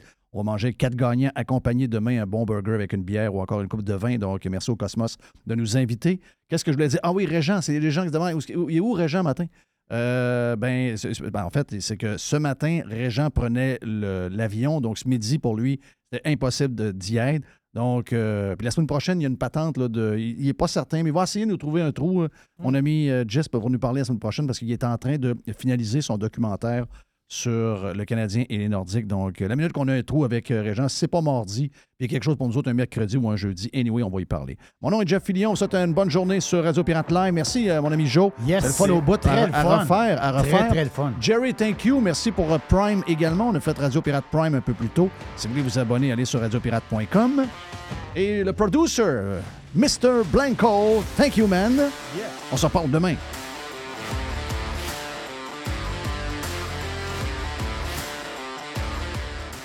RadioPirate.com. A definite breakthrough step in home entertainment.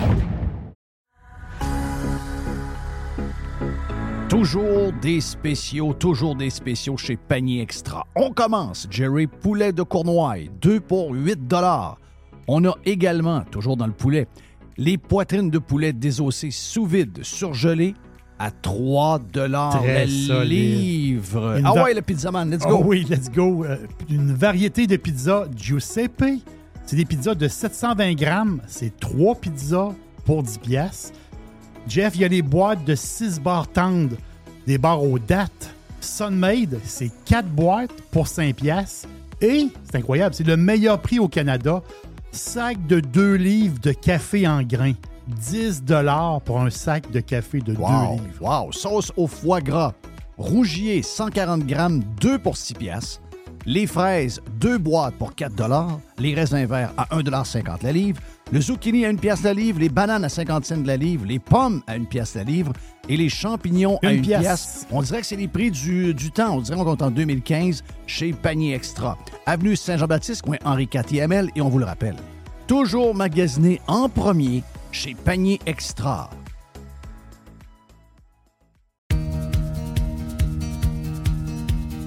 Le soleil commence à chauffer, là. On le sent. Les feuilles sont sorties. Wow! Qu'est-ce que ça veut dire? Ça veut dire que ça sent les petits week-ends le fun un peu plus loin de la maison. On veut changer la routine. Ça sent les vacances avec la famille. Ça sent le camping. Eh bien, cette année, Action VR et Caravane 185, partenaires de Radio Pirate, vous offrent une super promotion. Écoutez bien, OK? Les nouveaux produits qu'on a en inventaire, les produits 2024, sont au prix de 2023. Oui, oui, il n'y a pas d'augmentation de prix, alors qu'il y en a partout. Nouveauté cette année, on a deux petits motorisés différents. On a deux lignes, en fait. C'est le Talavera et le Compass. Puis on a de l'inventaire. Ça fait longtemps que j'en parle, le petit VR, le petit VR. Et là, JP a dit, je suis tanné d'entendre Jeff parler de petit VR. On a maintenant pour vous autres chez Caravane 185. Pour les amateurs de moto, de quatre roues, de side-by-side, eh bien, si vous voulez passer chez Action VR, le plus important détaillant de VR cargo au Québec, on a cet hybride cargo extraordinaire qui vous permet de traîner votre stock avec lequel vous allez vous amuser et d'avoir de l'espace pour vivre quand ça va être le temps de se faire votre bouffe, de faire dodo, d'avoir du bon temps en famille. Que ce soit pour la vente, l'achat d'un véhicule récréatif, on a ce que vous cherchez. Action VR, chemin Filto à Saint-Nicolas et Caravane 185 à Saint-Antonin. Sur le web, pour les gens un peu plus loin, actionvr.ca ou groupe VR185.com.